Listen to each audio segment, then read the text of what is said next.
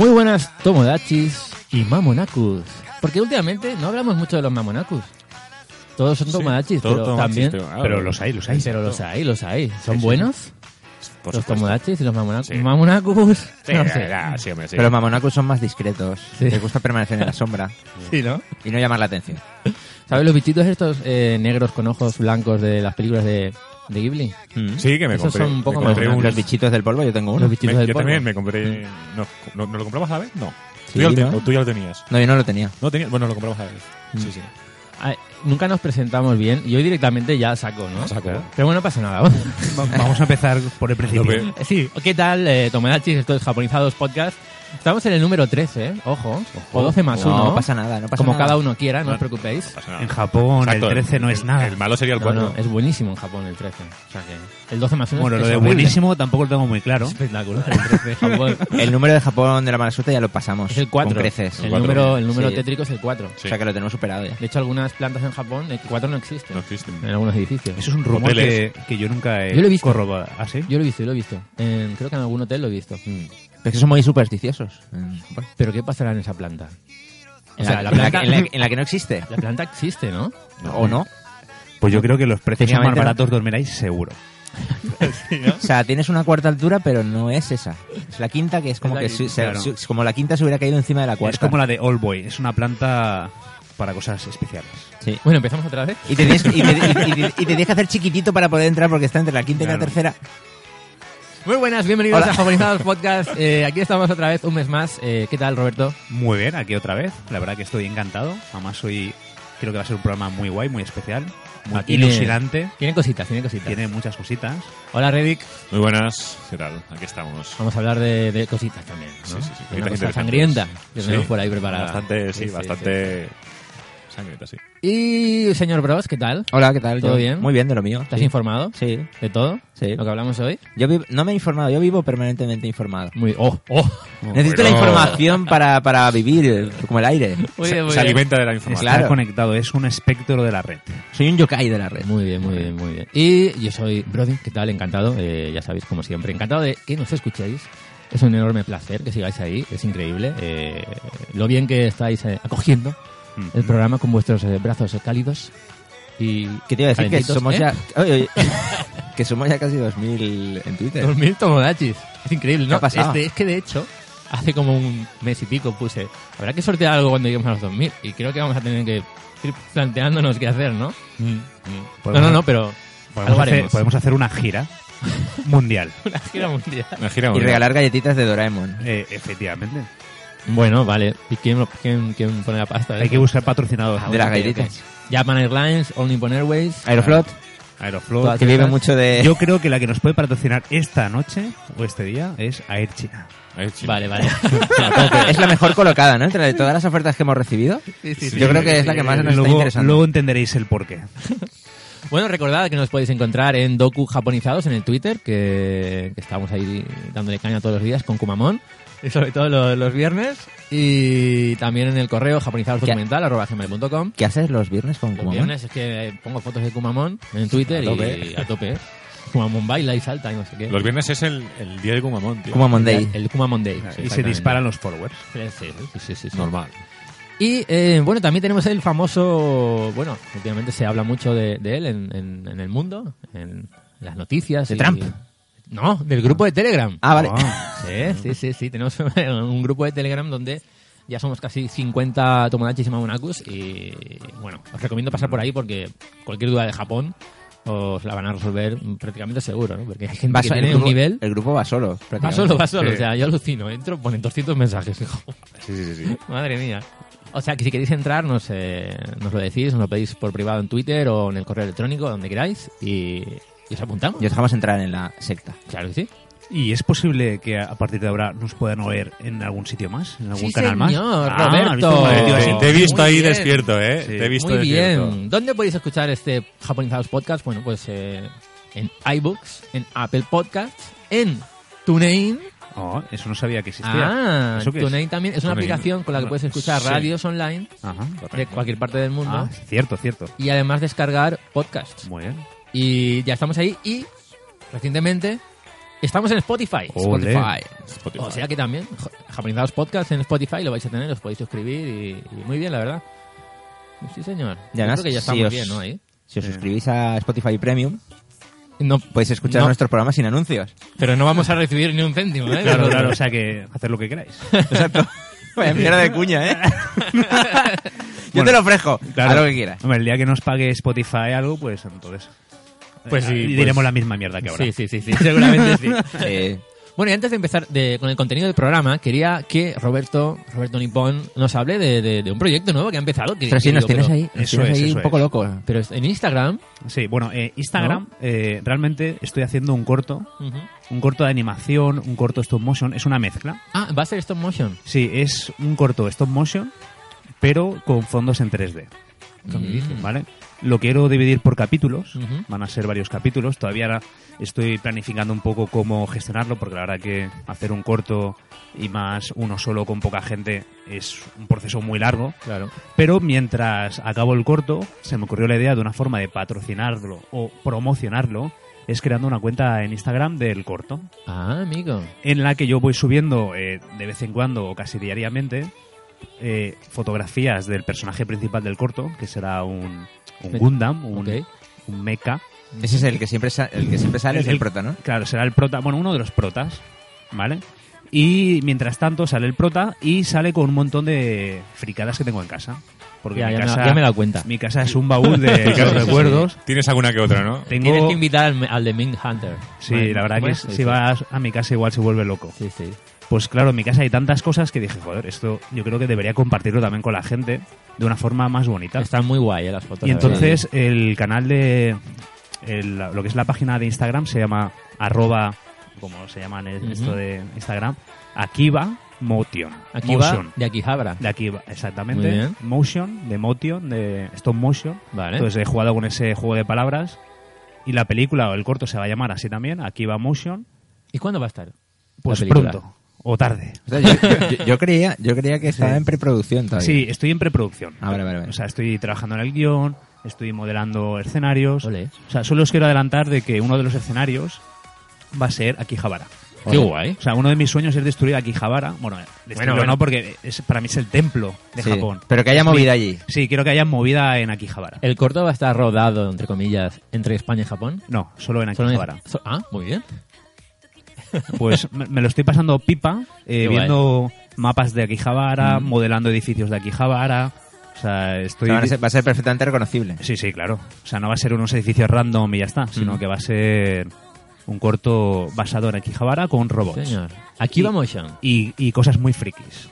No, en, no, que comentarios, en comentarios pondré cómo se escribe correctamente por si alguien no sabe cómo se escribe Akihabara ni, ni Ajá. Motion. ¿Nos puedes adelantar un poco de la historia? O Eh, en el mes que viene te iré adelantando cosas. Ay, más. ay, ay, ay, ay. Poquito, no seas así? impaciente, tío. Ya, ya, ya, Poquito, sí. poquito, la poco, información, la información, necesitamos Ah, información. pero tío, así va soltando pequeñas perlas. Bueno, de ¿no? momento Pequeños- sí, me haría mucha ilusión que me siguierais en el Instagram, más que nada para crear un poquito de Yo- comunidad. Yo te doy para- likes, ¿eh? Y lo veo, lo sé. Muy bien, muy bien. Y No la verdad, tonto. el- el- lo de Instagram realmente está hecho, aunque no esté muy relacionado todo con el corto, porque eso voy subiendo cosas frikis y tal, pero sí que es una forma de crear un poco de comunidad, dar un poco de visibilidad al corto. Y el día que esté sonando, pues por lo menos los que estén seguidores de Instagram, supongo que esos verán el vídeo Claro. Sí. directamente. Entonces ya tengo ahí unos 100 o 200 o quien sea ¿O más? O más. ¿O más? ¿O muchos más? ¿Te imaginas que llegó a 1000? ¿Te imaginas? No creo. Y tienes que sortear un viaje a Tokio. Mira, de momento... Eh, Habla con directo a Japón, esto que sí- tiene muchos followers. Esto sí que lo he adelantado. He creado unas pegatinas de lo que es la página de Instagram, que me las tienen que enviar en breve Joder. y las voy a repartir entre Oye. los followers. Nosotros tendríamos que hacer algo de eso. ¿Camisetas? ¿O tazas? Sí, o algo. sí. ¿O algo? Todo es bienvenido. Para los 2.000 followers de, Bueno, de bueno. Twitter. Bueno, pero, pero no, no. Es de esta casi ya ahí, ¿eh? Pero no tenemos presupuesto para, bueno, pues... No, pero hay que- regal- hay- que- que rascarse. ha sido como muy arriba y muy abajo, ¿no? De repente. Hay que rascarse el bolsillo una taza. para los Sí, Tomodachi hay una. Monacus. Hay, hay algo, algo... Bueno, vamos a ver, ¿eh? Vamos a ver. Tenemos que hacer algo. Pero no hay presupuesto. Bueno, Tomodachi, vamos con el sumario de este Japonizados Podcast.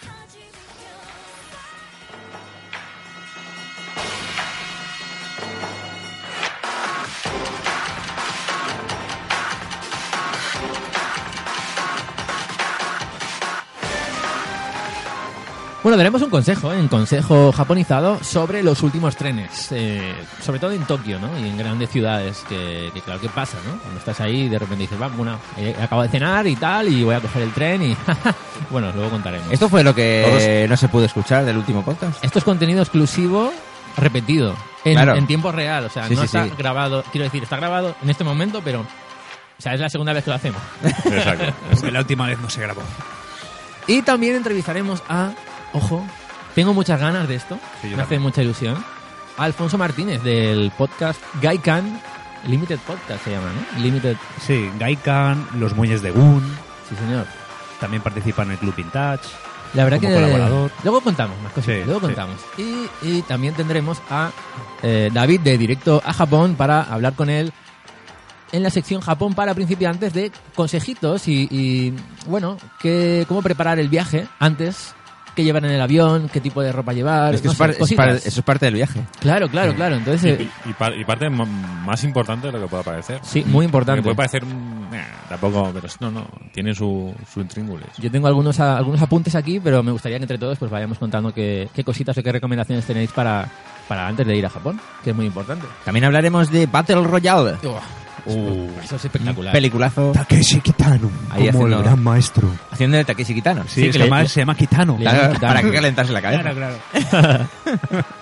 En lugares de Japón hablaremos de Hokkaido y también contaremos con David de Directo a Japón en la sección para que pues nos hable de su paso por allí porque ha estado algunos días en Hokkaido en, en su último viaje y también hablaremos con él de su inminente segundo viaje que, que va a tener también disponible en YouTube y que se va en creo que una O sea, ya, semana. sí, sí, me, me ha pillado por sorpresa. Viene creo que es ya. Y con algo Goku, ¿no? Y Dijimos con que el señor Algo Goku, el señor. famoso algo Goku. Vaya tela, ¿eh? y acabaremos con Misterio Nippon, no contamos nada de momento, Solo diré que vuelven los yokais. vuelven los yokais. Y una nueva expresión japonesa. Comenzamos con Consejo Japonizado.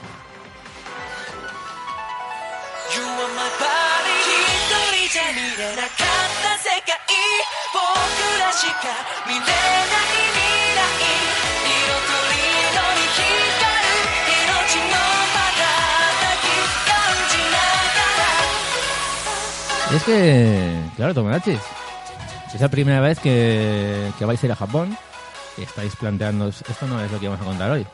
Eh, es lo- me he rayado. Vale, pero sigue, sigue. Pero contamos. Sí, Eh, sí.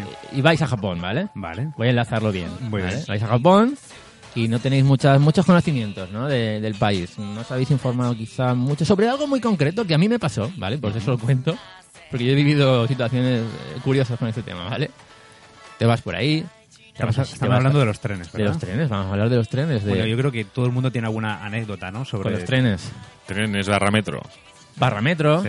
Sí, sí, Te vas a... Estás alojado en... bueno, JR. Digamos la sobre horarios, ¿no? De, Sí, sí. de cosas que se Claro. te van de las manos. Está- estás alojado en Asakusa y dices, me voy a cenar a Shibuya. Tú imagínate que vienes de, de una ciudad en la que los metros, pues igual están hasta las 2 de la madrugada. No será Valencia, pero... No será Valencia, ¿vale? Pero, pero bueno, que está Puede guay. ser, sí, sí. Barcelona creo, Madrid creo que tienen, sí, yo que tienen un buen que sí, servicio no- que ahí lo nocturno. tienen bien. Y entonces dices, joder, voy a Tokio, pues ahí será más o menos lo mismo, ¿no? Pues no, esta gente a qué hora chapa la paraeta. Bueno, tenéis que tener cuidado porque, por ejemplo, eh, la última, el último tren desde la Marunouchi Line, desde la estación de Tokio, es a las 12 y 20, Claro. que es bastante pronto, ¿no? Claro, pero hay que entender que la vida japonesa no es como la vida latina española. Claro. Ellos no cenan a las 10 de la Exactamente, noche. exactamente. Ellos cenan a las 7, a las 7 y media, a las 8. Claro, si a las 10 ya se acaba de cenar, pues aún te quedan dos horas para ir tranquilamente hacia el metro. Ponte, Claro. si, las- si te tienes que, si eres un salarimán hecho Claro. y derecho, si te tienes que levantar a las 4 de la mañana, 5 de la mañana. Bueno, bueno, Salaryman hecho y derecho, ¿qué hacen los Salaryman por la noche? Bueno, sí.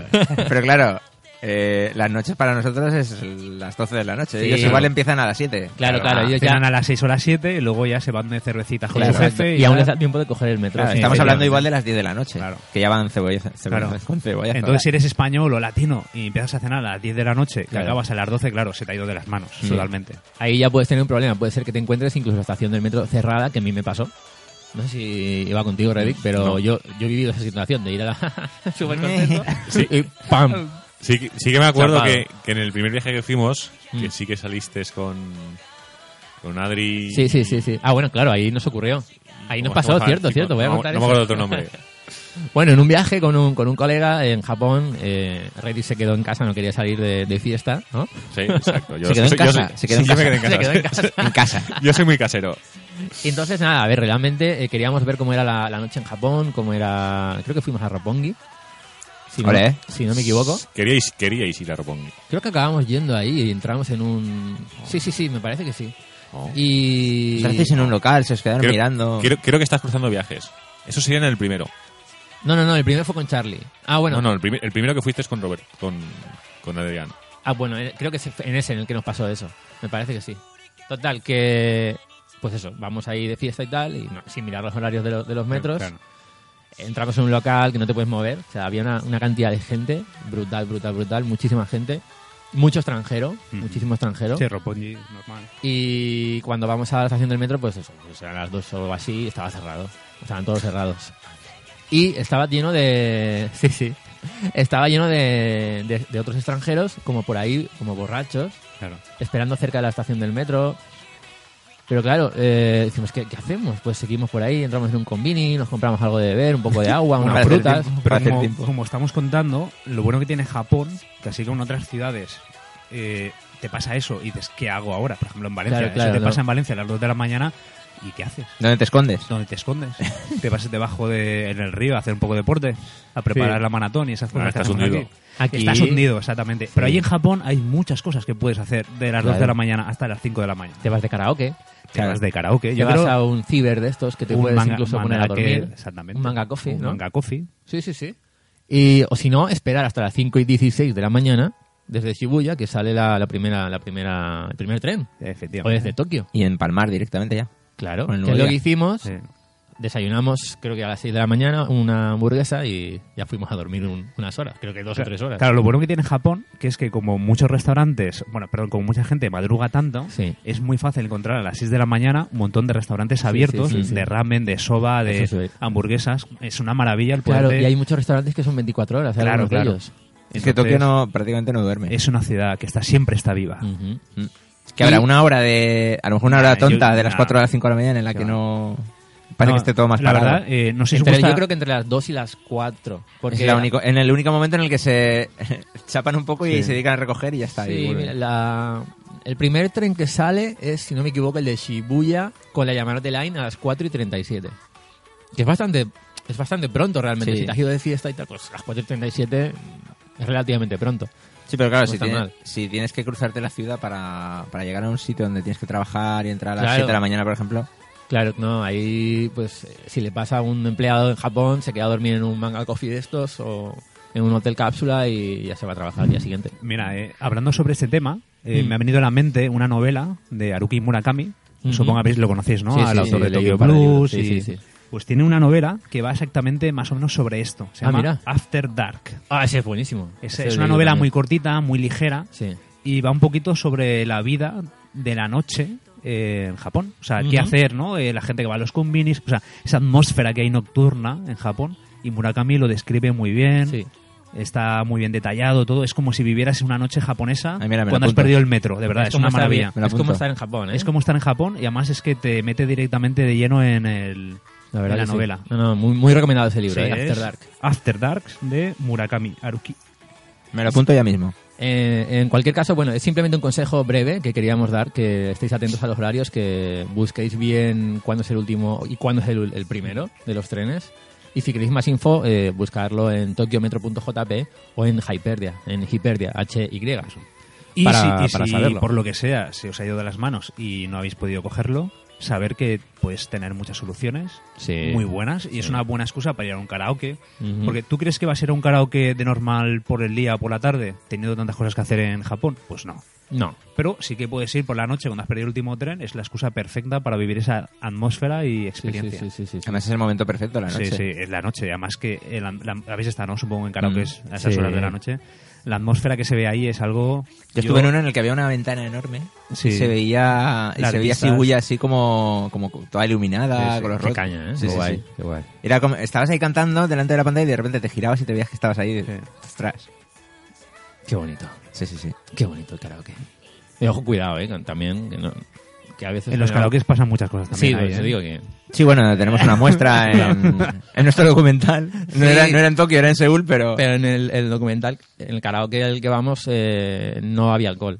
No, no, no, no. No, se podía, estaba como Ah, ¿sí? prohibido. Sí, sí, sí. Sí. Eran aunque, solo aunque, bebidas aunque por las imágenes parezca lo contrario. Tipo Coca-Cola y esas cosas. Refrescos y cosas así. Refrescos y... Sí, sí, sí, no había nada de eso. Muy bueno. ¿Verdad? O sea que aunque estaba- las imágenes pueden parecer Pueden lo parecer contrario. lo contrario, O pero sea, es eso que parecía cerveza era zumo de... Zumo con de- gas. de- con gas. Con Bueno. gas. Con gas, su- con gas zumo. Gas zumo. Gas zumo. Bueno, pues vamos a la entrevista con Guy Can Podcast. Vamos a hablar con él en un ratito.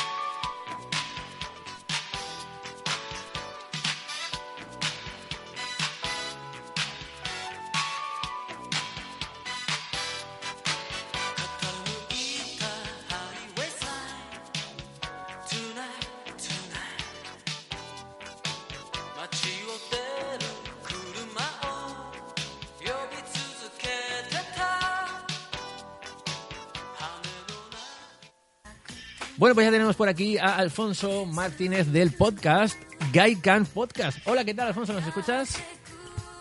Hola, ¿cómo estáis? Pues la verdad que teníamos muchas ganas de, de estar ya aquí contigo, de entrevistarte. Eh, fue todo un descubrimiento tu podcast y estamos eh, entusiasmados. Sí, porque la verdad que el podcast ha sido como un aire fresco, ¿no? En, en el mundo del podcast, algo así limitado como lo, lo dices tú y la verdad que nos está gustando bastante ese formato, ¿no? Algo así tan divertido, fresco, original y esperamos que te vaya muy bien y puedas seguir grabando en más episodios. Y bueno, Ostras, queríamos... pues muchis- Sí, sí, sí, muchísimas adelante, gracias. adelante. No, no me lo esperaba, no, no me lo esperaba. Muchas gracias por vuestras palabras. Eh, eh, de hecho, es, es eh, no sé cómo detecté, o sea, cómo encontré el, el podcast, pero un día eh, apareció por internet y, y, tío, de verdad, Alfonso, eh, digo, esto mola mucho. Porque además el, el hecho de que se escuche eh, Tokio de fondo o Japón de fondo, esos, esos coches, esa gente, eh, eh, esas conversaciones, la música de las tiendas, y de verdad te digo que, que no sé, que tiene algo que, que ojalá, te lo digo, vuelvas a Japón y haya una segunda parte. Ya sé que es limitado, ahora nos vas a contar. pero, pero bueno, simplemente quería, quería decirte eso. Bueno, si quieres, Alfonso, eh, presente- preséntate un poquito, cuéntanos un poquito por dónde te mueves, aunque nosotros ya te De conocemos. acuerdo, pues... pero- eh, Ajá, exacto, exacto. Bueno, ante todo, muchas gracias y las palabras que me habéis dedicado os las devuelvo porque yo también he descubierto vuestro podcast y me hallo en, en- en la misma posición casi, me ha gustado mucho y me los estoy escuchando ahora todos y ahora estaba con los vídeos vuestros, liado, liado, estaba ahí un poco poniéndome al día y, y nada, soy Alfonso Martínez González, soy un pequeño friki de Japón, tal vez como vosotros. Y lo que decíais me dio, me dio el venazo pues de, de hacer un podcast allí este, este último año ya, ¿no? El año pasado, en Japón. Y bueno, pues eh, eso fue un poco dicho y hecho, la verdad. Alfonso, y una cosa. eh, en algunos sitios te conocen como Río Suzuki, ¿no? Tenemos entendido. Sí, bu- bueno, eh, tengo una pequeña página web desde hace años ya dedicada a los videojuegos retro, a Sega clásica sobre todo y tal. Y bueno, mi nick así chorra es, eh, es Ryo Suzuki. Y bueno, pero Alfonso Martínez, Ryo Suzuki, sí. De, tengo mucha vinculación con el mundo de los videojuegos, bueno, cine, me gustan así diferentes cosas, como vosotros quizás también. Sí, sí, sí. Oye, pero vaya, vaya nombre, ¿eh? Es un protagonista de un videojuego muy importante. Bueno, es la mezcla entre, supongo, ¿no? El protagonista de Shenmue y, el- y su autor. Es como un híbrido, ¿no? Que te has creado. ahí. Correcto, Es una correcto. Una, una de Pues yo la Hace un montón de años yo- de... Yo, yo te conocí eh, posiblemente hace 5 o 6 años eh, porque yo escuchaba el Club Vintage de Tony Chan, bueno, eh, y la verdad que te descubrí allí, pero no sabía realmente que eras la misma persona que hacía el de Gaikan. Y mientras estaba escuchando el de Gaikan sobre Japón, digo, uy, esa voz, esa voz me suena de algo. Y luego ya te relacioné y dije, ostras, pues este es Alfonso Suzuki. O sea, me- una maravilla, la verdad. Qué curioso, qué pequeño es el mundo a Sí, veces, sí, ¿eh? al final el mundo es un pañuelo. Y, y nada, Alfonso, que ahora mismo llevas, creo, si no me equivoco, son cinco, cinco podcasts o seis ya. Pues con el cero, sí, sí.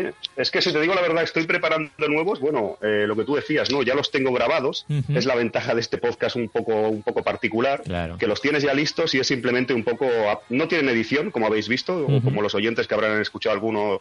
Van directos prácticamente y estoy preparando los últimos. Sí que llevo seis o siete.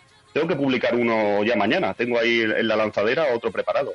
Sí, sí, es lo bueno, tío, es que los tengo todos grabados y, es luego cuestión de, ir poniendo, pues haciendo el mínimo trabajo de la descripción, las imágenes y tal, pero bueno, más o menos la faena está hecha, ya está todo, todo el pescado vendido. Oye, cuéntanos, ¿cómo, cómo surge esto? O sea, realmente eh, el origen de tu, de tu amor por Japón y en qué momento decides, dices, mira, yo voy a ir a Japón y luego ya empiezas a ir año tras año.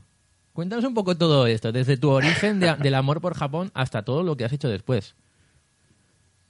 Bueno, pues la verdad sea dicha que yo soy un, a lo mejor un caso un poco extraño porque no soy un, un apasionado de, de primeras de Japón. Eh. Me costó un poco quizás ¿no? entrar en, en el embrujo, en este encanto en el que estáis vosotros también metidos Sí. y muchos oyentes seguramente.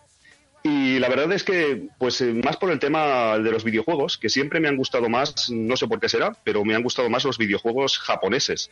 En los últimos años sabéis que quizás pues el, el mundo occidental de los videojuegos está pegando mucha caña Mm. y se está igualando o incluso superando a los estudios nipones.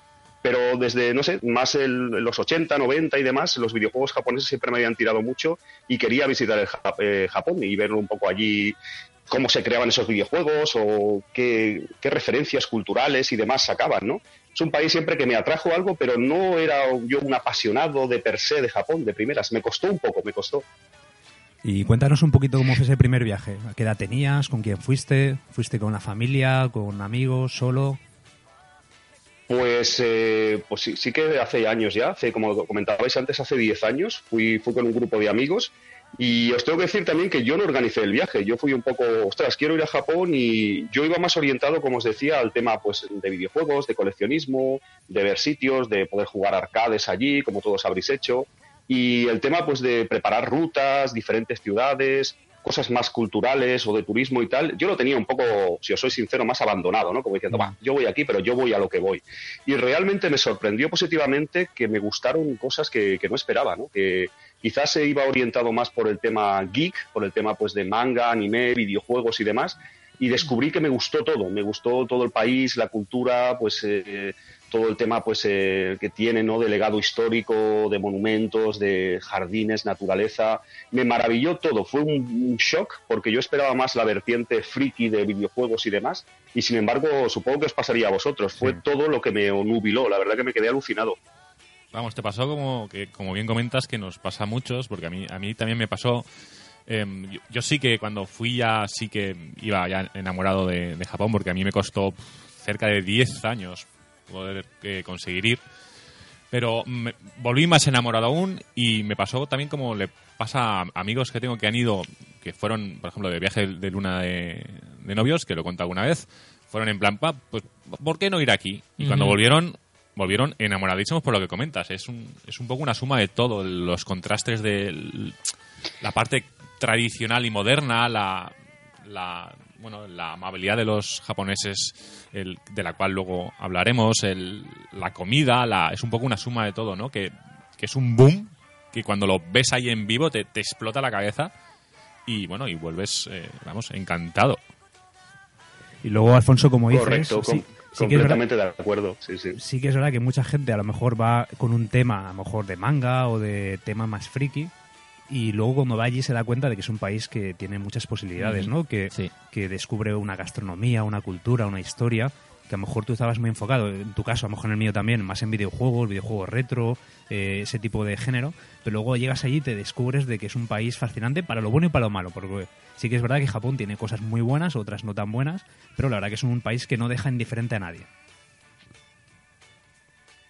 Sí, sí, totalmente de acuerdo. La verdad que ya os digo que fue como to- a todos nos ha pasado. También os digo que según, no sé si habéis ido vosotros ya un, un par de ocasiones o tres, no estoy Sí. Pero también os digo que un poco este encantamiento se va pasando un poco. Cuesta, pero nos vamos curando. Os digo que si continuáis yendo más años, supongo que, bueno, la cosa poco a poco remite. Ya os digo que, que la cosa al principio es mucho, es como cuando te enamoras, ¿no? Que al principio estás totalmente en las nubes y luego pues va bajando un poco. Pero sí, es, es un país alucinante, la verdad que sí. A nosotros nos ha pasado en alguna ocasión, eh, bueno, a mí me ha pasado, y creo que a Bros también, no sé a ti, Reddick o Roberto, ir a Japón, volver y decir, bueno, no vuelvo en, dos, tres años, cuatro años, y, y al año siguiente volver. Sí, eso está, eso está grabado, eso está grabado, de hecho. Sí, sí, sí. Y dije 10 años. sí. Y poco a poco fui bajando un poco la cifra. Dije, no, igual 3, igual 2. No sé, cada, no sé. Entonces vas, vas queriendo, vas cogiendo el mono otra vez. A mí me va pasando. Me Brody, tú has estado siete veces, ¿no? En Japón. Bueno, siete veces si contamos la vez en la que volví de Seúl a Japón, pero realmente Sí. viaje, viaje a Japón, seis. Sí, es Seis que, veces. que no es, que no es mala cifra tampoco. No, no, es bastante locura, pero... Si pero no bueno. llegamos al nivel de Alfonso, de Alfonso.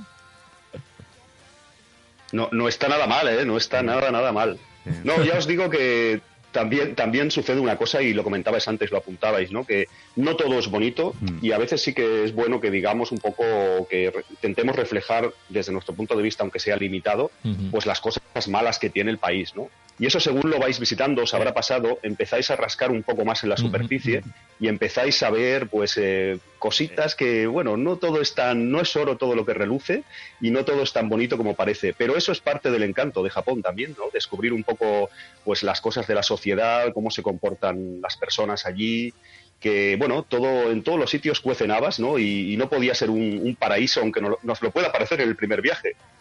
Exacto, tiene como todo país y como toda cultura, eh, tiene sus cosas buenas, sus cosas eh, no tan buenas y sus cosas negativas. Aún así yo creo que mm, globalmente, a nivel global, eh, las cosas positivas superan con, con creces las negativas.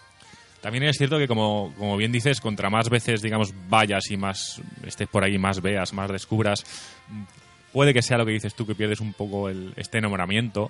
Yo, en mi caso, como solo, solo he ido dos veces, tengo pendiente un- una tercera, aún no lo he vivido tanto. Entonces, pero claro, entiendo que vosotros que, que la habéis visto bastante más veces, pues pues eso, que se pierde un poquito parte del encanto o, o que el factor sorpresa o el factor hype, por decirlo de alguna forma, no sea tan gordo. Pero aquí tienes a Brody que ha ido seis veces y todos los días está mirando vuelos. Bueno, sí. Este hombre tiene una enfermedad muy grave.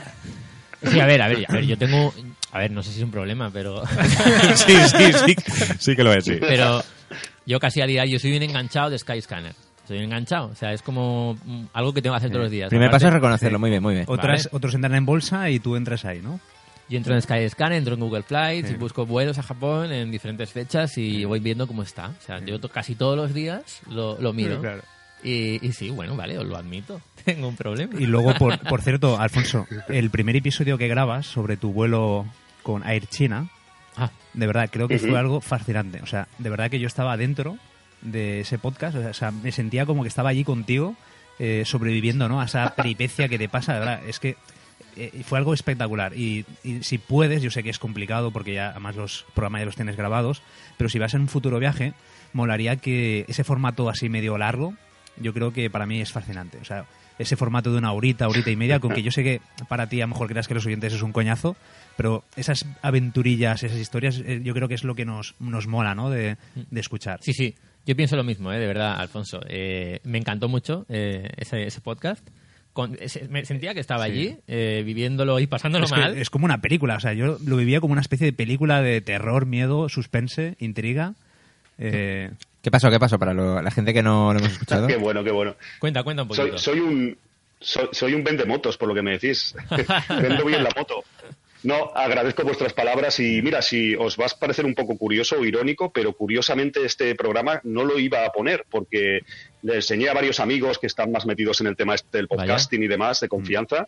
Entre ellos habéis mencionado a, a Tony Chan del Club Mm. Vintage, que es un periodista y que bueno se no es amateur como yo, por así Sí. decirlo, sino sabe mucho más. Sí. Y le dije, le dije al, al colega, le dije a Tony, esto se hace muy largo este episodio, creo que lo voy a, a quitar o lo voy a editar, ¿no? O puedo poner directamente otro episodio como que ya estoy en Japón, chicos, y tal, ¿no?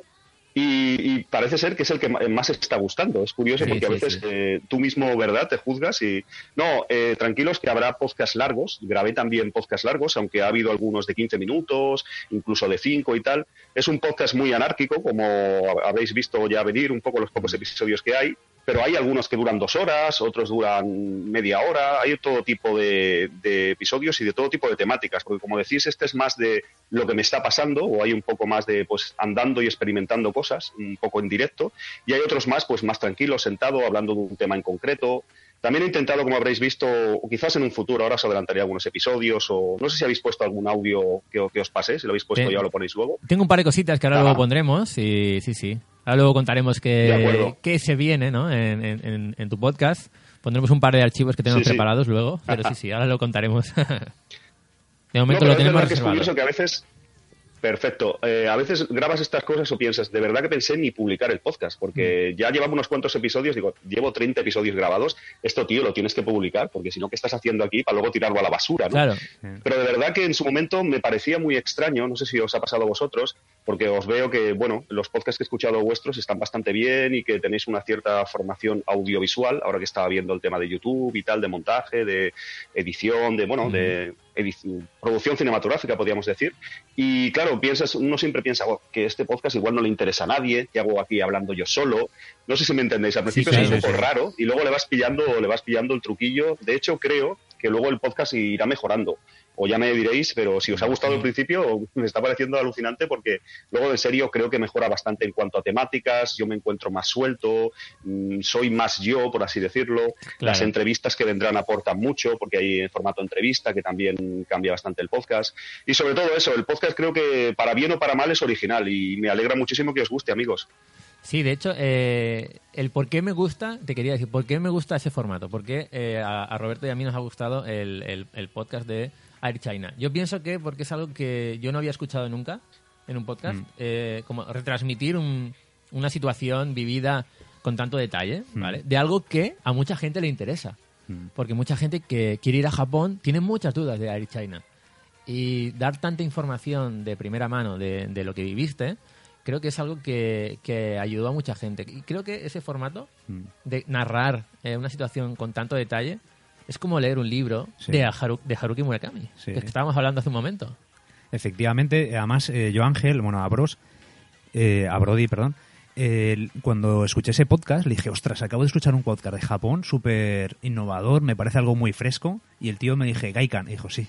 Eh, Los dos lo habíamos escuchado, pero no sé por qué, eh, no sé ni cómo lo descubrí, la verdad. O sea, me apareció de repente, no sé si fue en Twitter o en alguna red social, y la verdad, pues eso, que nos gustó mucho ese formato, ¿no? Además, el saber que, que cuando lo grabas estás allí, es como... a ruborizar, Alfonso. A ver, esperemos, ¿eh? Que, que suban las visitas y, y tengas ahí muchos más Sí, sí, oyentes. oye, oye chicos, luego, luego os paso lo que hemos hablado, os Sí, pago sí, lo la que pasta, hemos Los mil, los mil euritos a cada uno. Un par de juegos de esos que tienes y... bueno, y, Ahí, ahí, ahí. y si- siguiendo A Roberto, a Roberto págale en, en juegos. en especies. A mí en especies me va bien. No, qué broma. Y la verdad, pues eso que... eh, porque claro, tú ya el formato ya lo tienes todo grabado, lo tienes ya todo más o menos pensado, ¿no? Organizado. ¿Y cuándo será Sí, tu sí, próximo viaje a. Japón, eh, Alf- Alfonso? Pues supongo yo que volveré, amigos, este año. Yo, ya sabéis, o ya os comentaba, Mm. normalmente pues, he ido cada año, eh, habré ido unas 11 o 12 veces a Japón. Algún año he ido cada seis meses, me he columpiado más. Y normalmente iba, lo que os comentaba antes, o no sé si lo hemos hablado, al menos un mes. Últimamente estoy yendo unos 33 días aproximadamente cada año. Y Pero, he ido pero un intentando momento, ir... pero un momento, Sí. A dime. ver, Vamos a ver. cada seis ¿Qué meses. pasa aquí? ¿Qué pasa? Cada seis meses o cada año, mínimo un mes. ¿Puede ser? Sí, sí, sí. sí que Claro, estoy, y- estoy muy mal de lo mío. Estoy, Y se- estoy Eh. Y se, le está, y se le está pasando, ¿eh? Se le está pasando lo del no, no, no. Yo he reconocido que tengo un problema porque busco vuelos en Skyscanner, pero. no sé. ¿Ahí qué, ¿Qué ocurre ahí? ¿Qué pasa? ¿Hay algo? ¿Podemos saber qué más hay ahí detrás? No sé. ¿Amantes? No, que No, broma. no, no. la verdad es que tengo un trabajo, tengo un trabajo que puedo ir, o sea, puedo tener un mes de vacaciones al año, incluso Pasada. más. Y entonces, bueno, eh, también os digo, y esto ahora fuera de bromas, eh, en los últimos años no me he gastado tanto dinero. Eh, cambia mucho la cosa si visitáis más en plan, para los oyentes también lo sabrán. Los primeros años, eh, quizás como vosotros hacéis más el turista, compráis Japan Rail Pass de dos o tres semanas incluso, como Claro. he hecho yo, como habréis hecho vosotros. Eh, no paramos de cambiar de hoteles, de prefecturas, de ciudades, y eso incrementa pues bastante el precio, ¿no? Sí. También en los últimos años, en mi defensa, diré que, diré que he tomado más una base, que es muy interesante también. Normalmente alquilo una, una Moldy Mansion, un apartamentito y tal. Entonces tienes una base y es diferente, ¿no? Porque aunque duermas a lo mejor algún día puntual en otro sitio, en otra ciudad, en un hotel cápsula y tal, pero estás más en una base, estás a lo mejor en Osaka, como este año en el podcast veréis, y sí que me muevo a ciudades de al lado, o a veces cogía algún vuelo low cost y me iba a otro sitio unos pocos días, pero es diferente y gastas menos dinero, en serio, con un alojamiento como una Moldy Mansion y estableciendo una base no se va tanto de, de dinero. Y en cuanto a lo de una vez al año, sí que es verdad, es igual que, pues no sé, que gente que lo decíamos de broma, no sé, en vez de irse al pueblo, a su pueblo una vez al, al año, 30 días de vacaciones, pues yo me voy a Japón. Sé que suena un poco raro, pero Sí, sí, no, a mí me encanta, tu chicos. pueblo ya- es tu pueblo es Japón. Cada uno tiene su pueblo y tú eres Exacto. el De alguna manera sí, pero... dime, dime. no, no, que yo siempre lo, lo he dicho esto y, y la gente no... Ya me empiezan a comprender. Ya a estas alturas. Pero ya hace muchos años lo decía, no, es que yo no tengo pueblo, pero mi pueblo es Japón. O sea, yo aquí en España no, no, no, no. Yo- el mío es Japón. Entonces yo, ¿por qué Claro, vas claro, claro. Bien, pues por eso, porque es mi pueblo. Es, yo estoy feliz allí. O sea, soy mi plenitud. es Japón, No, ¿no? tengo que decir, tengo que decir que antes me columpiaba más. El récord que he estado seguido creo que han sido unos 45 días. Antes iba a 40, 42, 45 y ya he empezado a rebajar porque no, también como sabéis, esto lo habéis hablado supongo en algún programa, a todos nos ha pasado el shock que hay, ¿no? de vuelta a La vuelta. España Ah, y sí, si te sí. tiras más tiempo, Sí, es sí. verdad, esta depresión, eh, entre comillas, es, es mayor, ¿no? Si estás mucho tiempo en Japón, Sí. te acostumbras a aquello, aunque sea como turista y como visitante temporal y tal, pero sabéis que, bueno, todo, todo lo bueno gusta, también todo limpio, todo tranquilo y tal. Y luego vuelves aquí a este país, en mi caso Barcelona, y, y no sé, siempre hay, sobre todo los primeros años, había un, un sentimiento de amargo, ¿no? Decir, ostras, otra vez aquí, era un poco, los primeros días cuesta un poco hacerse, ¿verdad? Es un poco... Y Efectivamente. cuanto más tiempo estuvieras allí, correcto, cuanto más tiempo, pues el shock era, era mayor. Exacto. También lo hemos dicho antes, pero quiero dejarlo claro y vosotros creo que estaréis de acuerdo, eh, que todo no es bonito, ¿no? Que también vendemos una imagen un poco así fenomenal, pero también es porque vamos de turista, vas con dinero, no paras de visitar sitios, eh, pues te vas a tomar copas. Mm, Supongo que no es lo mismo, evidentemente, vivir en Japón o estar bajo la presión de la sociedad japonesa que nosotros eh, ir ahí de turistas, de gallines, ¡ay, qué bonito es todo, qué maravilla! Sí. Supongo que eso estamos todos de acuerdo y que quiero que los oyentes, si lo sabéis, ¿no? Que, Sí, sí que es verdad que gente que no ha visitado nunca Japón, que no se imagine todo totalmente color de rosa. Es siempre una cosa muy concreta, subjetiva nuestra como, como visitantes de Japón y como turistas que nos gusta ir a, ir a disfrutar.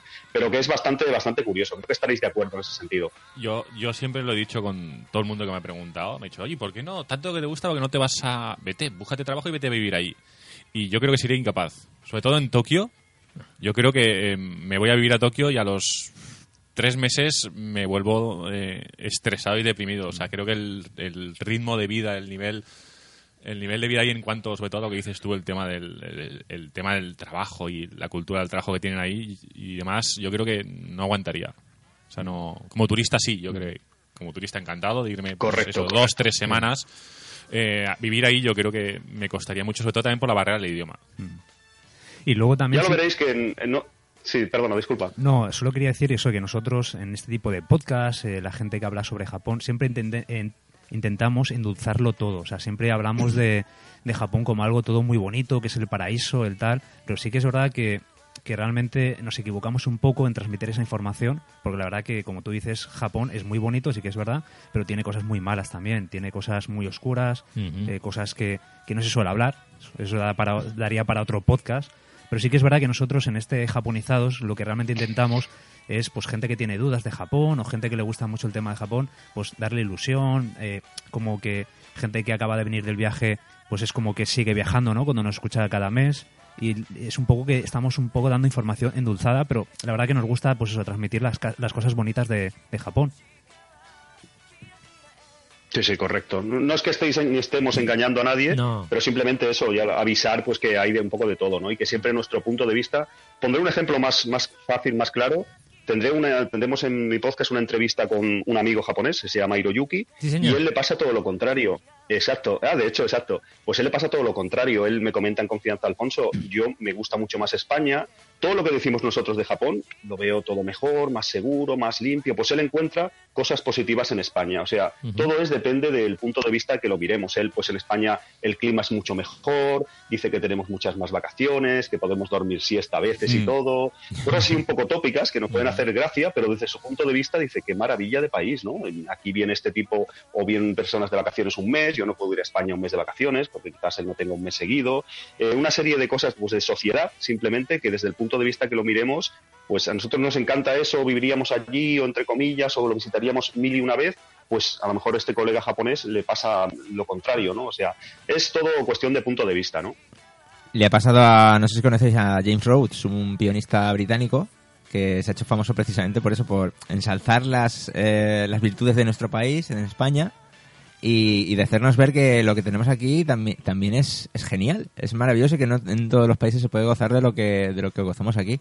Y se ha hecho famoso también por eso, porque el, el hombre vino de fuera y, y nos ha hecho ver todo lo bueno que tenemos aquí, que a veces nosotros estamos aquí y no nos damos cuenta tampoco, o sea, porque estamos en el día a día, enfrascados en nuestro trabajo, en nuestra rutina, y sí que es verdad que, que eso pasa, ¿no? Cuando estás dentro de tu, del sistema de tu país, como que te cuesta un poco valorar, ¿no? Lo que, lo que tenemos también aquí. Sin duda, sin duda, muy interesante. Sobre todo eso, lo que, que quede claro, ¿no? Y vosotros lo sabéis, ¿no? Que tiene pues las dos caras de, de una misma moneda. De todas sí. maneras, también eh, yo soy un poco raro y me gusta también, me gustan pues la ciencia ficción, a veces pues novelas distópicas y todo este tipo de contenidos.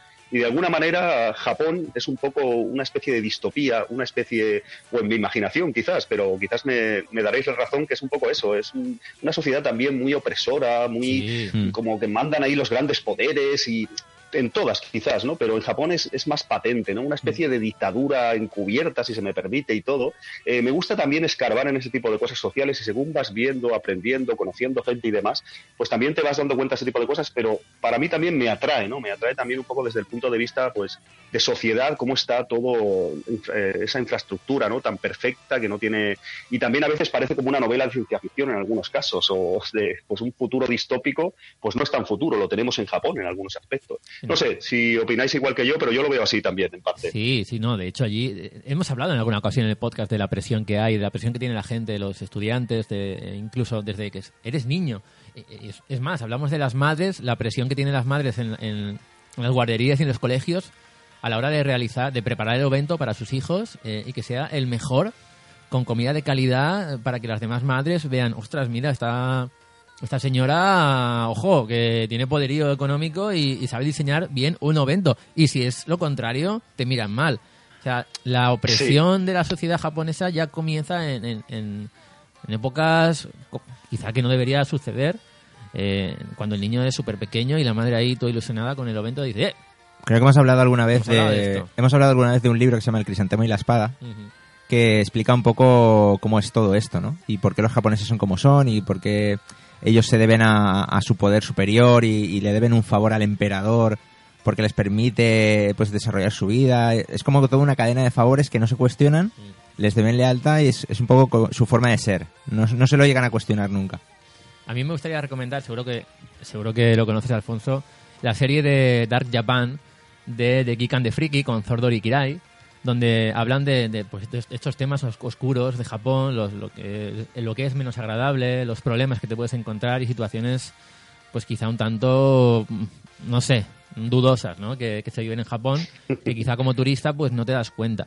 eh, yo los veo, me encantan esos, ese formato que tiene de Geek and the Freaky, porque os vais a enterar de cosas de Japón que, que os van a sorprender. Entonces os, os recomiendo, si queréis ver ese otro lado de Japón, en YouTube lo, lo tenéis. No sé si lo conoces, Alfonso, pero, pero está muy bien.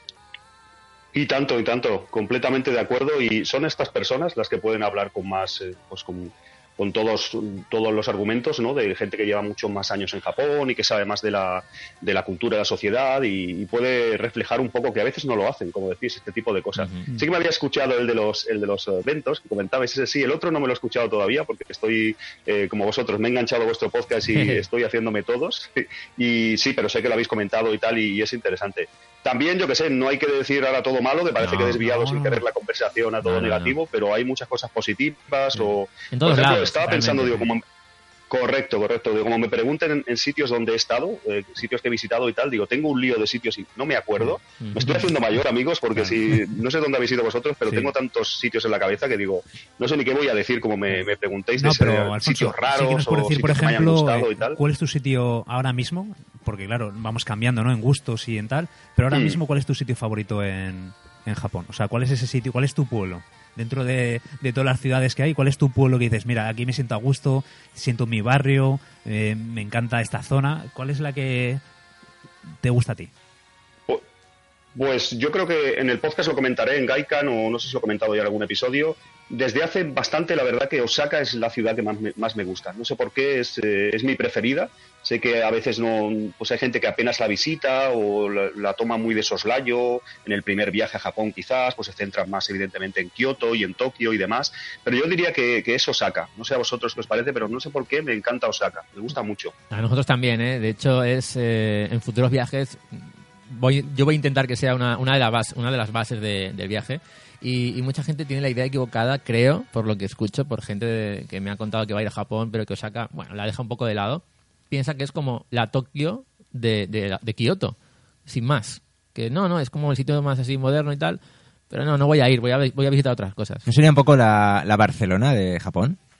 Como una ciudad como muy abierta. Muy- Puede ser una buena comparación. Sí, sí. Sí, sí, sí que puede ser. siempre- También, no sé qué me ha dicho a veces algún amigo, Andalucía de Japón, ¿no? Un poco, es un Mm. poco Sí, más... la gente es como a un poco más andaluza.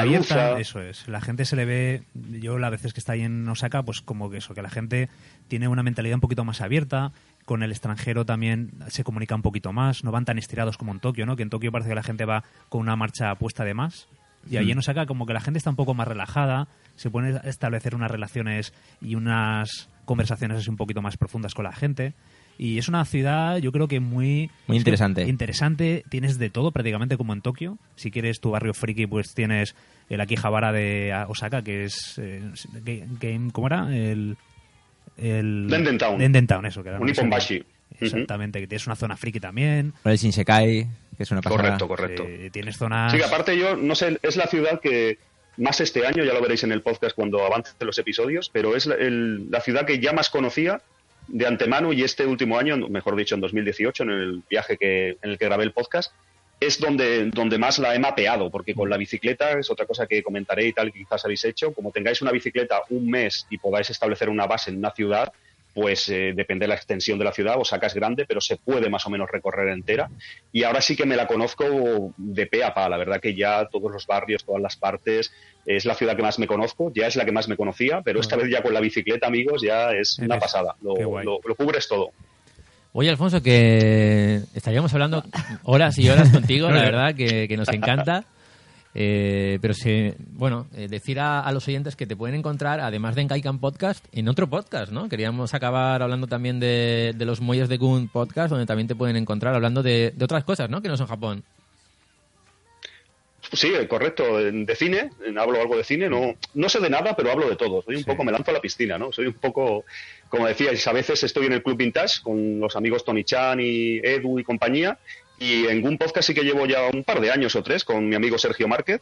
Y ahí podéis, no sé si a los oyentes de Japón también les interesa el cine. Mm, a veces hemos tocado alguna película, pero normalmente cine en general, no tiene por qué ser cine asiático. Ahí estoy hablando un poco de cine, a ver si, si os gusta y si os apetece también echarle un- una escucha en un podcast, eh, me encontraréis también. Pues oye, Alfonso, de verdad, muchas gracias por haber estado aquí con nosotros. Vamos a seguir escuchándote capítulo a capítulo, cada programa que vayas sacando y, y encantados ¿no? de, que, de, que, de que haya aparecido este, este podcast que recomendamos muchísimo a, todos nuestros oyentes y, y que lo vais a disfrutar, seguro que sí. Muchísimas gracias por los elogios. La verdad es que no, no, me lo esperaba tantos, tantos parabienes. De verdad que os lo agradezco. Y si me necesitáis para cualquier otra cosa, otro día que hablemos de, pues de, de destinos, Claro de os sí. echar una mano. Creo que hoy o, da- o hablabais de, de Hokkaido y todo esto. sí, sí, sí. O cualquier cosa que os pueda ayudar. eh, para ello estoy. Muchísimas gracias por ayudarme a que se conozca el podcast. Yo seguiré escuchando el vuestro. Y si me necesitáis, aquí estoy. Muchísimas gracias, amigos. Nada, recuerda los milagros. ¿no? ¿Cómo, Claro. cómo lo decís? Ah, sí, sí, sí. Y luego solo Habrá una... un sobre, llegará un sobre que pondrá mamonazos. Mam- O sea, perdón, mamonazos. mamonacus. Mamonacus. Eso, solo, Mamonacus. solo una última pregunta. Eh, ¿Tienes alguna zona Dime, de dime. Japón que quieras visitar que todavía no has podido ir? Por ejemplo, Okinawa, alguna zona así un poco más alejada. ¿Tienes algo pendiente que se te resiste? Así para terminar. Siempre hay. Siempre hay. He estado en Okinawa, he estado en Hokkaido, he estado en casi todos los sitios, la verdad. He estado en Shikoku, he estado en Kyushu, he estado en un montón de ciudades, la verdad. Soy un pesado, eh, me lo he recorrido casi todo. Pero siempre queda alguna ciudad. Mira, me venía a la cabeza que estaba repasando, digo, si me preguntan por según qué sitios, no lo voy a saber. Esto es como un examen un poco. No, no. Pero fuera de bromas, por ejemplo, no he estado en, en Hikone, mira que estoy cerca muchas veces porque estoy en Kansai. En Hikone no he estado, iba a subir este año, está el, el castillo de Hikone y es relativamente interesante al lado del, del lago Biwa y demás. Y yo qué sé, se me viene a la cabeza. Monte Shizuoka, Fuji, por ejemplo. Shizuoka no he ¿has, estado. has llegado a subir al Monte Fuji? El Monte Fuji no, no he subido, ¿ves? Porque el tema fechas he estado por los alrededores, por los lagos y Mm. toda esa parte tan bonita, pero no he subido porque se tiene que subir, como sabéis, en una ventana de fechas muy concretas. y aunque he estado por Tokio en algunas ocasiones, mm, sobre todo años atrás, que iba mucho a la parte de Tokio, es una otra de las cosas que tengo pendientes. Siempre hay cosas pendientes, como sabéis, por mucho que soy un pesado, he ido pues Mm. 11 o 12 veces, yo que sé cuántas veces he ido durante 10 años, un mes aproximadamente de media, siempre quedan cosas, o sea que Japón no os lo acabáis, amigos, o sea, tengo ahí una lista y, y la, la iremos eliminando si voy, voy volviendo al país, siempre hay cositas. Pues nada, Alfonso, oye, de verdad, encantado. Nos escuchamos por eh, entre podcast y, y nos leemos por el Twitter también. Y nada, que estás muy invitado a volver a, a otros podcasts para seguir hablando de Japón con nosotros. Eh, si quieres, puedes quedar ya fichado oficialmente. En- encantado, encantadísimo. Arigato gozaimasu, muchísimas gracias y nos vemos en otra entonces. Venga, chao, Alfonso, que vaya todo un muy bien, un placer. Abrazo. Chao.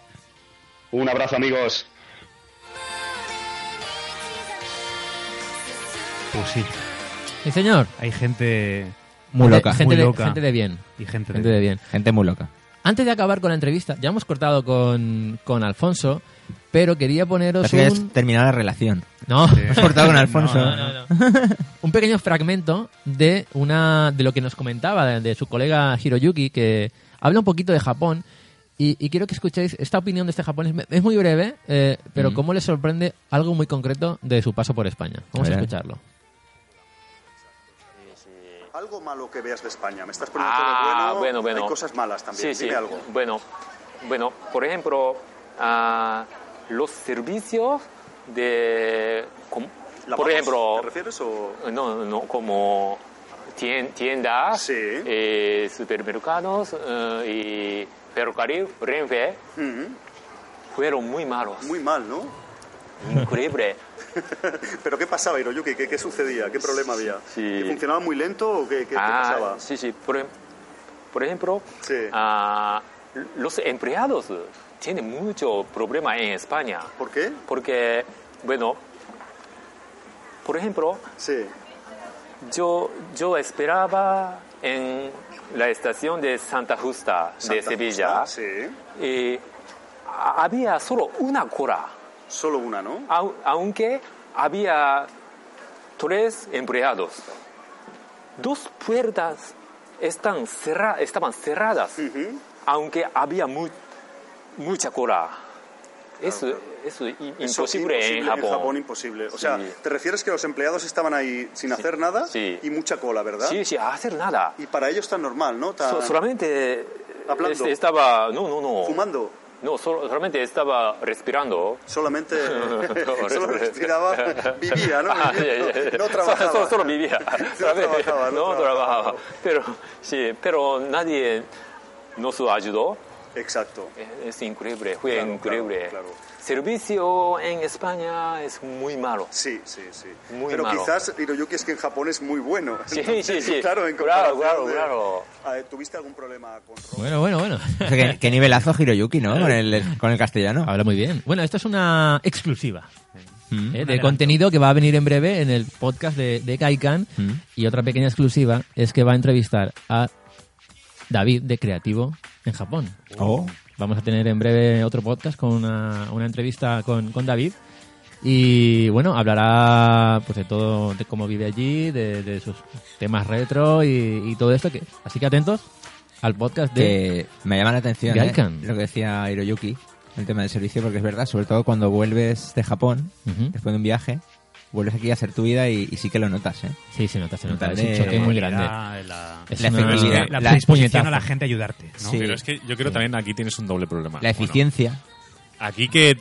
A ver, aquí también tienes a gente muy, muy profesional y Sí. que hace muy bien su trabajo. Sí.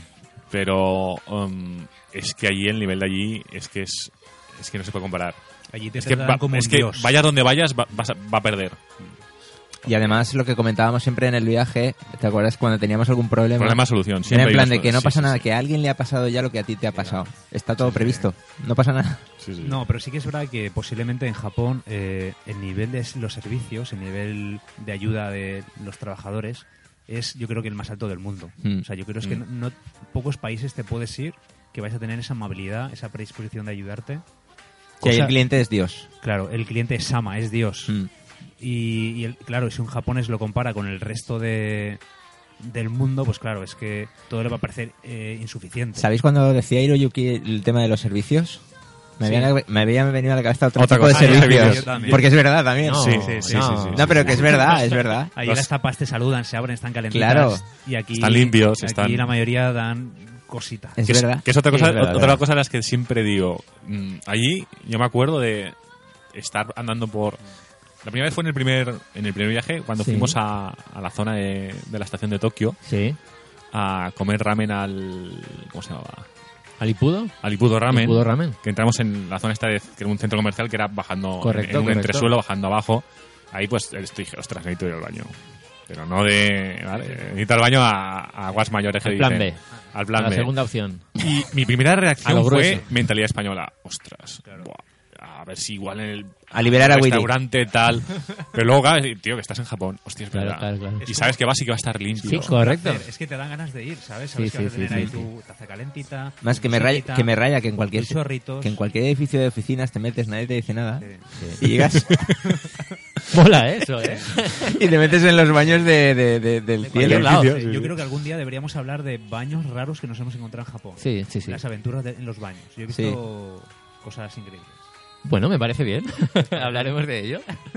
Bueno, vamos con una pequeña canción de Lucky Tapes. eh, se llama Punch Drunk Love. Y enseguida volvemos con Japón para principiantes con David de Directo Japón.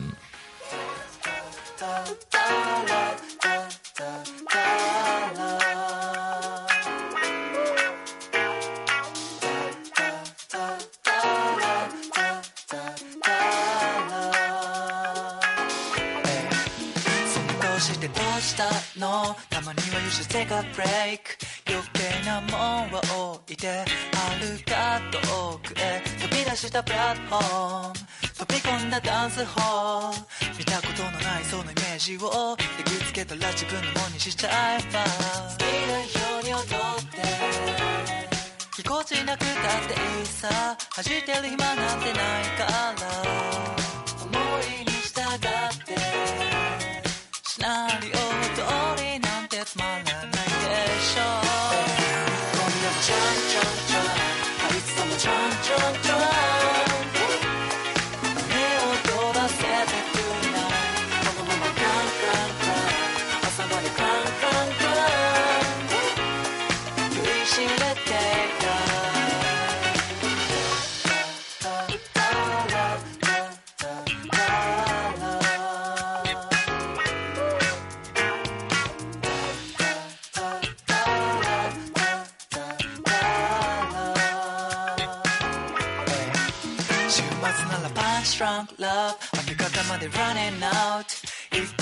地の悪い場所は抜け出してじゃれ合いはノーウェイ走り出すフリーウェイ。理想と現実はすぐさまこの手を離れて泳いでくんだ。好きなように話して。何も身にまとわずむき出しの言葉で。欲望に従って。調子外れくら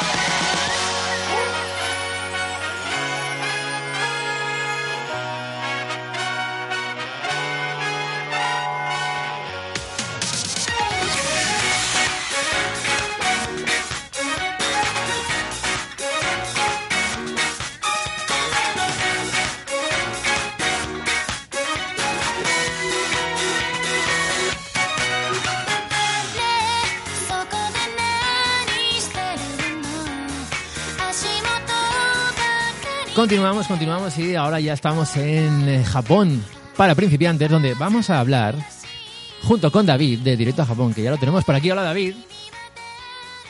A ver, a ver, a ver, ahora. Hola, hola, hola, David. Buenas, ¿se me oye? Se te oye, se te oye perfecto. Perfecto, bien. Bueno, oye, ha- hace mucho que no hablamos. Yo esto cada mes se me hace muy largo, David. Yo no puedo vivir así. Pues No nada, oye, uno diario. Uno diario, ¿no? Oye, si- surge Ah, la bueno, no, posibilidad, tanto no. Si surge la posibilidad de, de hacer un, ¿te imaginas un japonizados diario en radio? Viviendo allí, sí. Uf.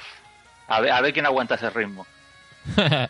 bueno, David, pues hoy queríamos que estuvieras con nosotros, además de, de en la sección de Directo a Japón, que es Japón para principiantes, en la que tenemos después, donde vamos a hablar de Hokkaido, pero no adelantemos acontecimientos, porque ahora vamos a hablar de eh, consejitos, ¿no? De esos detalles que hay que tener en cuenta a- antes de viajar a Japón y durante. No solo cuando ya estás Eh. allí, sino antes, la preparación, el momento del aeropuerto, el momento del avión. Es que ahí ya empieza el viaje. Ahí ya No- es... Claro. Exacto. No sé si quieres empezar tú, David, contándonos alguna cosita, algún consejo que tengas por ahí. Nada, consejitos, cuatro cosas básicas a tener en cuenta. Sobre todo tema de documentación, que nos preguntan a veces, oye, mira, yo necesito algún tipo de visado para viajar a Japón y estas cosas. Por ejemplo, desde España, documentación que necesites únicamente es el pasaporte. Que lo el pasaporte lo tengas en vigor, que, que te dure el tiempo que vayas a estar allí. O sea, si te va a caducar justo cuando estás allí, oye, mejor renuévalo y cámbialo. Y sobre todo una cosa que, que le dan importancia, según estuve leyendo en la, en la página de inmigración de Japón, es que esté en buen estado. O sea, no te lleves un pasaporte que se esté cayendo a cachos porque a lo mejor te lo echan para atrás y, Ah, y empiezas claro. mal el viaje. No, no, a mí, me, a mí me ocurrió en el primer viaje que no lo tuve muy en cuenta y me lo tuve que hacer, pero como a falta de dos meses o así. Y en, en aquel momento, hace en el 2006, no era tan rápido como es ahora el- la gestión. Y, y claro, pues es algo que tengo muy en cuenta y muy presente cada vez que, que viajo en vuelos internacionales, pues que el pasaporte esté en regla, que no vaya a caducar, siempre lo tengo como a dos, tres años o cuatro que, que me va a caducar. Entonces, eh, de verdad, si vais a ir a Japón o cualquier otro país que necesite pasaporte, mirarlo con tiempo, ¿eh? Tener cuidado con eso, no vaya a ser que os pille el toro. Y tened en cuenta sobre todo, tened en cuenta sobre todo que si tenéis pensado dejaros barba durante el viaje, sí que la- en la foto que del pasaporte no lleváis barba, puede que en el viaje de vuelta os miren un poco raro. También. En plan, ¿este es el mismo? ¿No es el mismo que ha hecho? porque se ha dejado barba? Yo tuve una, una anécdota, ¿no? Que me pasó la semana pasada. Estaba en Copenhague y en el avión se me cayó el DNI. Eh, Roberto, no se te escucha. Se ha, se ha muerto tu, tu micro. Siempre que... David, que sepas que Siempre- es, mi culpa. Hemos estado entrevistando a, Alfonso de- del podcast de Gaikan y es un lujo sin problemas en la conexión. Y llegas, llega David Y se carga Oye. el micro. se rompe el micro Mira. Si, si me quieren dar la baja, me lo puedes decir de otro modo, ¿eh? No, no, no, no. Roberto, piénsate bien tu pregunta o tu respuesta, elige el micro que quieres compartir y ahora pues ya vemos qué hacemos. Lo, lo siento, Roberto, no es mi culpa, yo solamente descuelgo. Pero yo voy a, yo voy a hablar también del tema barba eh, y ahora luego Roberto tú, tú comentas. Te puedes acercar a mi vera si quieres o a la vera de quien quieras. Acerca- acércate al micro de quien quieras. Pero no, no, yo, yo, yo- mi consejo, mi consejo no, bueno, es más bien lo que hago yo. Yo siempre que, que voy a volar eh, me afeito. Ese día me afeito.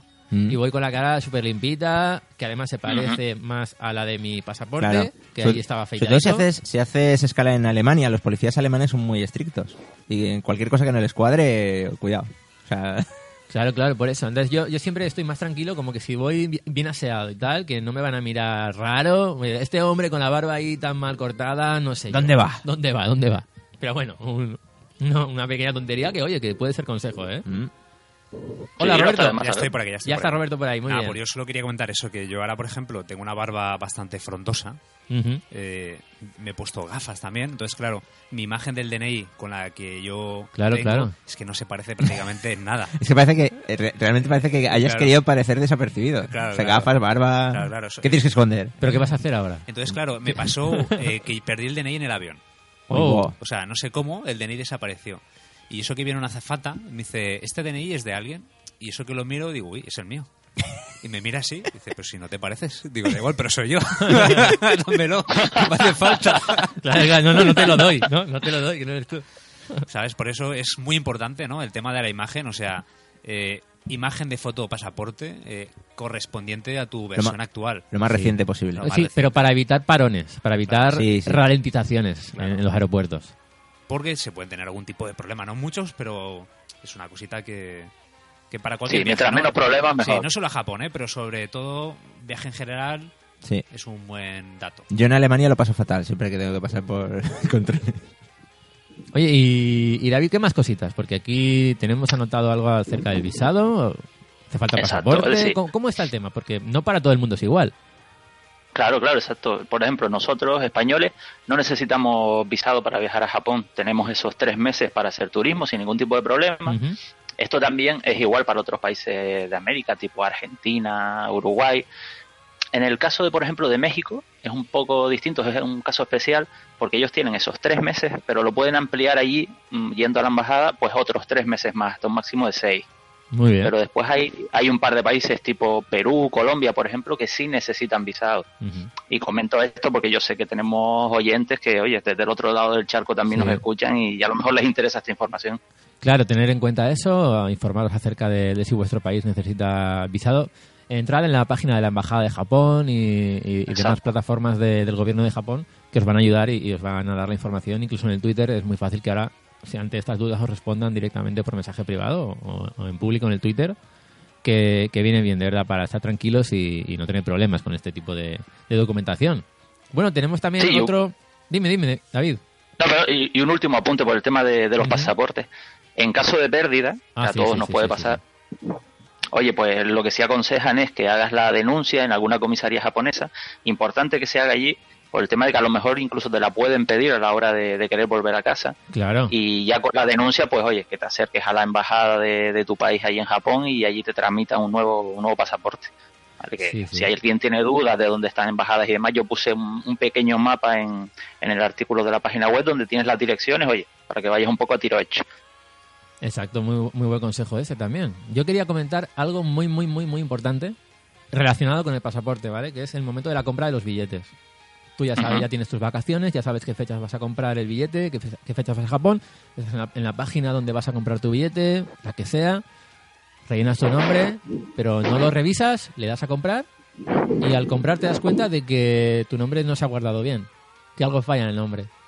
Eh, yo qué sé, que Google se ha rayado, o el Firefox, o, y pues no pone tu nombre bien. El, el auto, eh, no sé, el autocorrector o, o vete cualquier cosa de estas, te ha- en vez de Martínez te ha puesto Marmínez.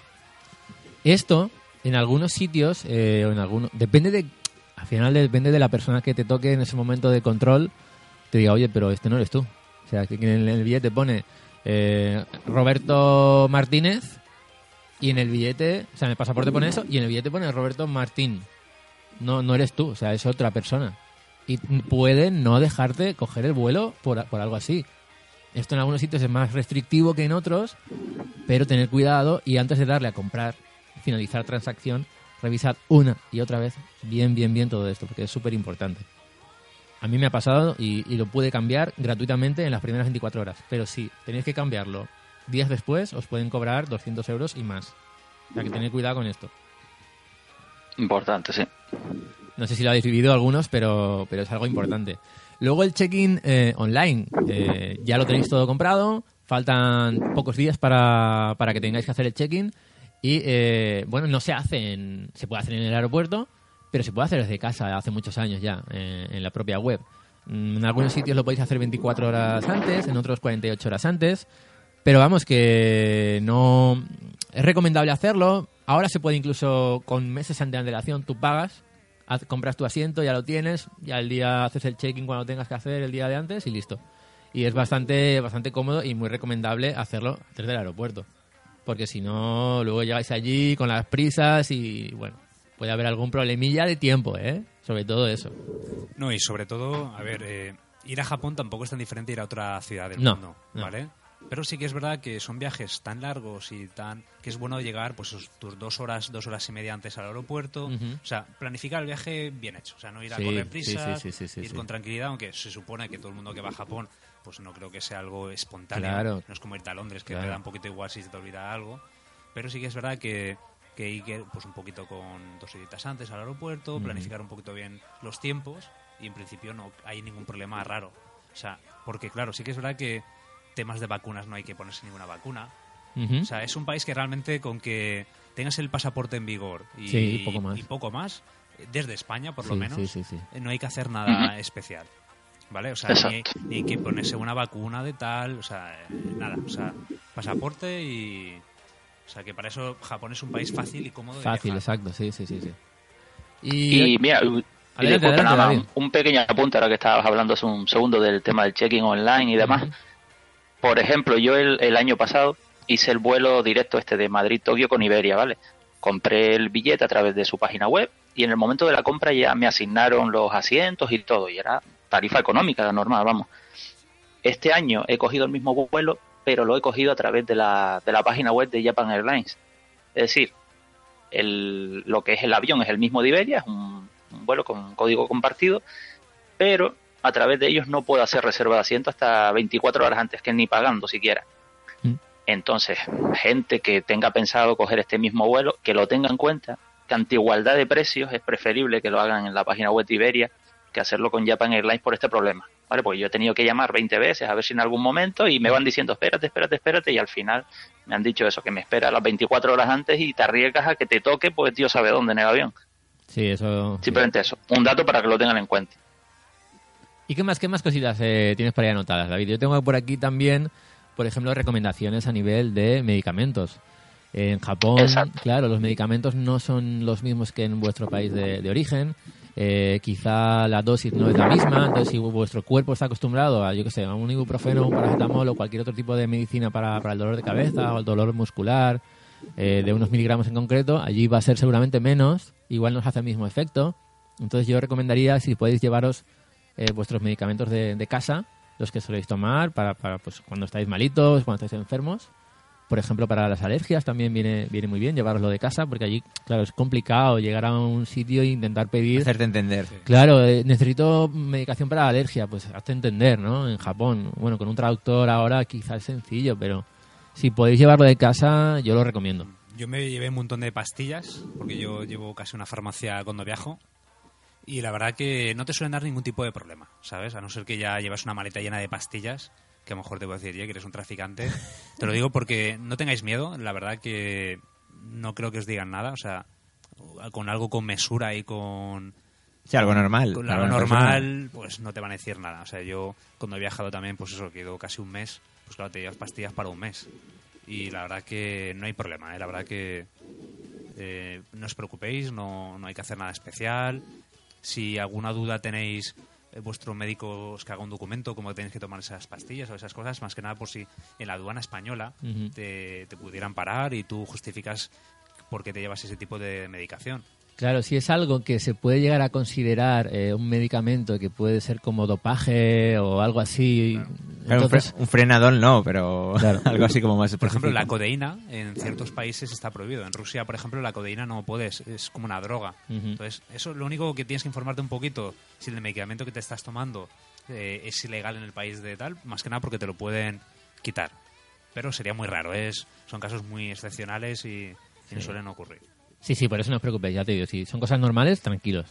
Pero simplemente el consejo es llevarlo, llevarlo, llevarlo de casa por lo que pueda pasar, pues si os ponéis enfermos y, y yo, qué sé. A mí, yo estuve un día muy malo, muy malo, muy malo en Japón, pero malísimo, con fiebre y todo, y me dieron, quedamos con unos japoneses, fuimos a tomar algo por ahí, y uno llevaba en la mochila un, una- un medicamento.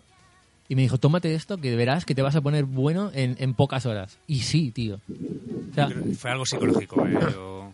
mis ganas también por ponerme bueno, Claro. por seguir el viaje y todo, quizá. Aquí, cuando tienes que trabajar y, y hacer cosas así duras... No, también es posible- más, El cuerpo se relaja, Claro, ¿no? Allí, se allí relaja. quería ponerse bueno. ¿no? También Pues es sí. posible, también es posible que tu cuerpo no estuviera habituado a esa, a ese tipo de combinación o lo que llevara y, y reaccionara bien, ¿no? No, pero es que al día siguiente estaba bien ya. No, no, por eso, por eso. No, pero yo aluciné. O sea, me sentía fatal, fatal, Era fatal. una muncheta mágica. Sí, sí. bueno, David, no sé si tienes alguna anotación más interesante al respecto o de otra cosita. Sí. Hombre, de medicamentos, es que no estoy oyendo a Roberto, entonces no sé si él lo ha comentado, el tema de, de cantidades máximas, porque hay gente que sí, que de vez en cuando nos suele preguntar, oye, tengo algún problema si yo llevo tantos medicamentos a, a Japón y demás. A ver, lo que creo que alguno lo ha comentado, que una cantidad normal no pasa nada. Sí, sí, pero sí, hay una serie de, to- de topes que están puestos por el Ministerio de Salud japonés. Por ejemplo, medicamentos con receta, tú puedes llevar hasta un mes de tratamiento Ah, vale. otros medicamentos de uso externo, eso a lo mejor lo que hablaba, ibuprofeno y tal y cual, puedes llevar máximo hasta 24 unidades por, por cada medicamento. No te vas a llevar 15 cajas, porque no, pero bueno, puedes llevarte 10, 15 que no vas a tener ningún problema. Vale. Después, para gente que a lo mejor vaya más tiempo, oye, no es el típico viaje de 15 días, sino que te vas a ir a lo mejor a estudiar o lo que sea y tú tienes tu, tu tratamiento y tus historias, tienes que rellenar un, un certificado que se llama Yakan Shoumei, que lo tienes que solicitar al Ministerio de Salud. Todo esto por un sistema súper arcaico que es a través de, de correo postal, o sea, ni siquiera lo puedes hacer por internet. Vaya. Hay determinadas cosas que siguen estando en el siglo pasado. Y eso, y tienes que hacer la solicitud, ellos, tú le mandas una documentación, y si está todo ok, pues te mandan ese, ese certificado y es el que tienes que presentar cuando llegues a la aduana en, en Japón para todos esos medicamentos que excedan de estas cantidades que, que comenté. Oye, por aquí, eh, Tomachis, eh, Roberto Redick, ¿Mm? bro, ¿tenéis algún consejo que no hayamos dicho que digáis, ostras, pues esto? Pero para el día del, del, del vuelo, o sea, que ya te vas hacia el avión. No sé si tenéis algo pensado por ahí. El día del vuelo. Como algo muy importante, que o para incluso el avión, o qué llevar en la mochila. Esas cositas que de repente un día dices, ostras, tendría que haber pensado en esto. El tema de la, el tema de la ropa, por ejemplo, eh, que es aconsejable que llevéis una, una muda de ropa en la mochila por si os la Sí. lían y, o- y os quedéis sin equipaje. Correcto. Creo que lo hemos comentado alguna vez, pero Sí, bueno, es, luego, es importante. eh, en este tipo de viajes tan largos, eh, yo para mí es súper importante el... Si a mitad de viaje a lo mejor te puedes cambiar de camiseta o, o llevar un pantalón cómodo, Hmm. más que nada porque vas a estar muchas horas vas a estar muchas horas sentado, Por el mundo. sentado en el asiento por el mundo de aquí para allá de aeropuerto para es Sí, yo creo sí. súper importante ropa muy Súper importante. eh, zapatos o zapatillas también muy cómodas hasta yo te recomendaría que llevaras un doble calcetín y, y te descalces en el avión que eso yo lo he hecho alguna vez eh, con calcetines limpios y por tema de olores y tal. Y la verdad Y sin agujeros. Y sin agujeros. Los, los mejillones por ahí abajo. los he visto, ¿eh? Sí, sí, sí. Bueno, hay cada uno que... Las lentejas. Entonces, claro, el llevar ropa cómoda muy, muy importante. Y luego yo una cosa que recomiendo, y lo digo de verdad, es eh, drogarse. ¿Sabes? Tipo... O sea, drogar me refiero en alguna pastilla estas del mareo. O sea, yo soy muy propenso al mareo. Pero sí que es verdad que soy muy propenso a... Pues eso, yo me- te tomas algún tipo de pastillita de estas de... de pues que te da un poquito de sueño, te quita el mareo y la verdad que aunque no te duerma del todo, pero sí que te descansa y, y ayuda bastante. Y esto es legal, o sea que lo puedes comprar en cualquier farmacia y yo, pues es una recomendación. A forzarte con ese tipo de pastillitas a dormir un poco, porque si no, al día Eso siguiente, cuando llegas al país, estás zombie, estás muerto. Y es una lástima el perder ya un día de sueño por no poder descansar un poquito en el avión. Es lo que nos pasó el primer día en el último viaje, eh, que estábamos allí y no nos enteramos ni, si- ni tan siquiera que estábamos allí. O sea, estábamos... El primer día estábamos como en un sueño, ¿no? No habías dormido nada y estabas paseando por aquí Javara, por Shibuya, pero no, no, no, no asimilabas, no podías. Y hasta que no pillamos el- el- la cama por primera vez allí, después al día siguiente, ese sí que fue realmente el primer día en Japón. Yo es que a mí me a mí me pasó en ese viaje que lo que ha dicho Roberto, yo sí que me llevé pastillas para dormir, Orfidal creo que era, y ni con eso me conseguí dormir en no sé, me cuesta mucho dormir en los aviones. Sí, Y- tú eres, tú eres como yo entonces. Sí, ni, ni con eso me consiguió dormir. También, em, antes de que se me pase, que ya lo hemos comentado, pero bueno, lo recordamos que siempre viene bien, eh, es importante eh, tener el, el nombre del hotel donde vas a alojarte Ah, sí. para rellenar la tarjeta de inmigración en, Sí. en, el, en el avión. Porque claro, con estos nombres en japonés y demás, eh, estos nombres japoneses con este formato tan, tan particular de memoria va a ser complicadillo sabértelo. Entonces creo que eso otra de las cosas que son importantes tenerlo en un papelito o algo para cuando te den la tarjeta rellenarla fácil. Sí, porque... Y según en qué, con qué aerolínea vaya, yo recomiendo llevar algo de comida. Ah, Alguna bueno. cosita para picoteo y demás, porque, bueno, Sí, Yo- hay yo- alguna con- que, que con- yo tengo en mente que, que he pasado un poco de hambre con ellos y mejor llevar con- algo. con Iberia, por ejemplo, ¿no? Se, Por comenta- se ejemplo, dice, se comenta, sí, sí, sí. sí. Sí, sí, yo fui preparado y me llevé ahí sándwiches, chocolatina, galletas y demás y se agradecieron mucho. Pero si algún empleado de Iberia o directivo nos escucha y quiere invitarnos a Japón a probar, bueno, Para que nos demuestre lo contrario, ¿no? De que sí que se come muy bien y tal, y que puedes pedir lo que quieras. nosotros encantados, ¿eh? Ga- Gastos Por pagados. supuesto. Sí, pero que nos deje un par de días ahí en Japón, que no nos haga ir y no, volver. ir y volver no, ir- ir y volver no. Bueno, aunque yo hasta iría hasta Narita, ¿eh? O sea, a mí lo que- mira si estoy enfermo, que yo creo que iría de Madrid a Narita, estaría... Por darte un garbeo por allí, por Narita. y me volvería. Ya, ya, ya sería, ¿eh? Ya, ya molaría. Bueno, y, y sí, sí, más imp- también importante, a ver, lo de la comida, sí, si hay alguna aerolínea que igual no te da mucha comida, pues sí, llevar algo siempre viene bien, unas galletitas, un, no sé, unas magdalenas, algo así, unas, ¿no? Algunas cositas así. Y también ten- recordar que la mayoría de, las, de los vuelos eh, tan largos como, como cuando vais a Japón o vais a Estados Unidos, eh, mucha gente no lo sabe, pero eh, en la parte central o final del avión, en el, en el culete del avión, hay como un área con snacks, con chocolatinas, con bebidas, con zumos, con mini sandwichitos y tal. Y hay mucha gente que no se mueve de su asiento y eso nunca lo sabe. Entonces cuando Pero notas sí. que cuando notas que la parte de atrás del avión va como muy como muy hundida, Sí. tú te acercas y, y- y haces el favor al avión de, de vaciar esa zona de snacks y de bebidas y de aperitivos para que se nivele un poco y ya retome un poco la velocidad crucero, gente. ¿verdad? Sí, somos No, no, buena por supuesto, gente. eso, por eso lo hago. Sí, sí, sí. Es por eso, es por eso. Y luego yo, una cosa que para mí es un must, eh, esto ya es muy personal, yo siempre llevo tapones para los oídos. O sea, yo me molesta mucho las vibraciones de los aviones, o sea, lo que es el motor. Entonces, eh, a mí el tapón ese me, me aísla un poquito y hace que sí que pueda coger el sueño o, o desconectar un poquito de... Quien dice tapones dice unos buenos auriculares también. Pero Sí. yo, yo para mí los tapones, o imagínate que tienes la desgracia de que al lado tienes una persona que ronca o tienes un niño que está hablando todo el rato. Entonces esos tapones, porque no puedes llevar una pistola, eh, van muy bien.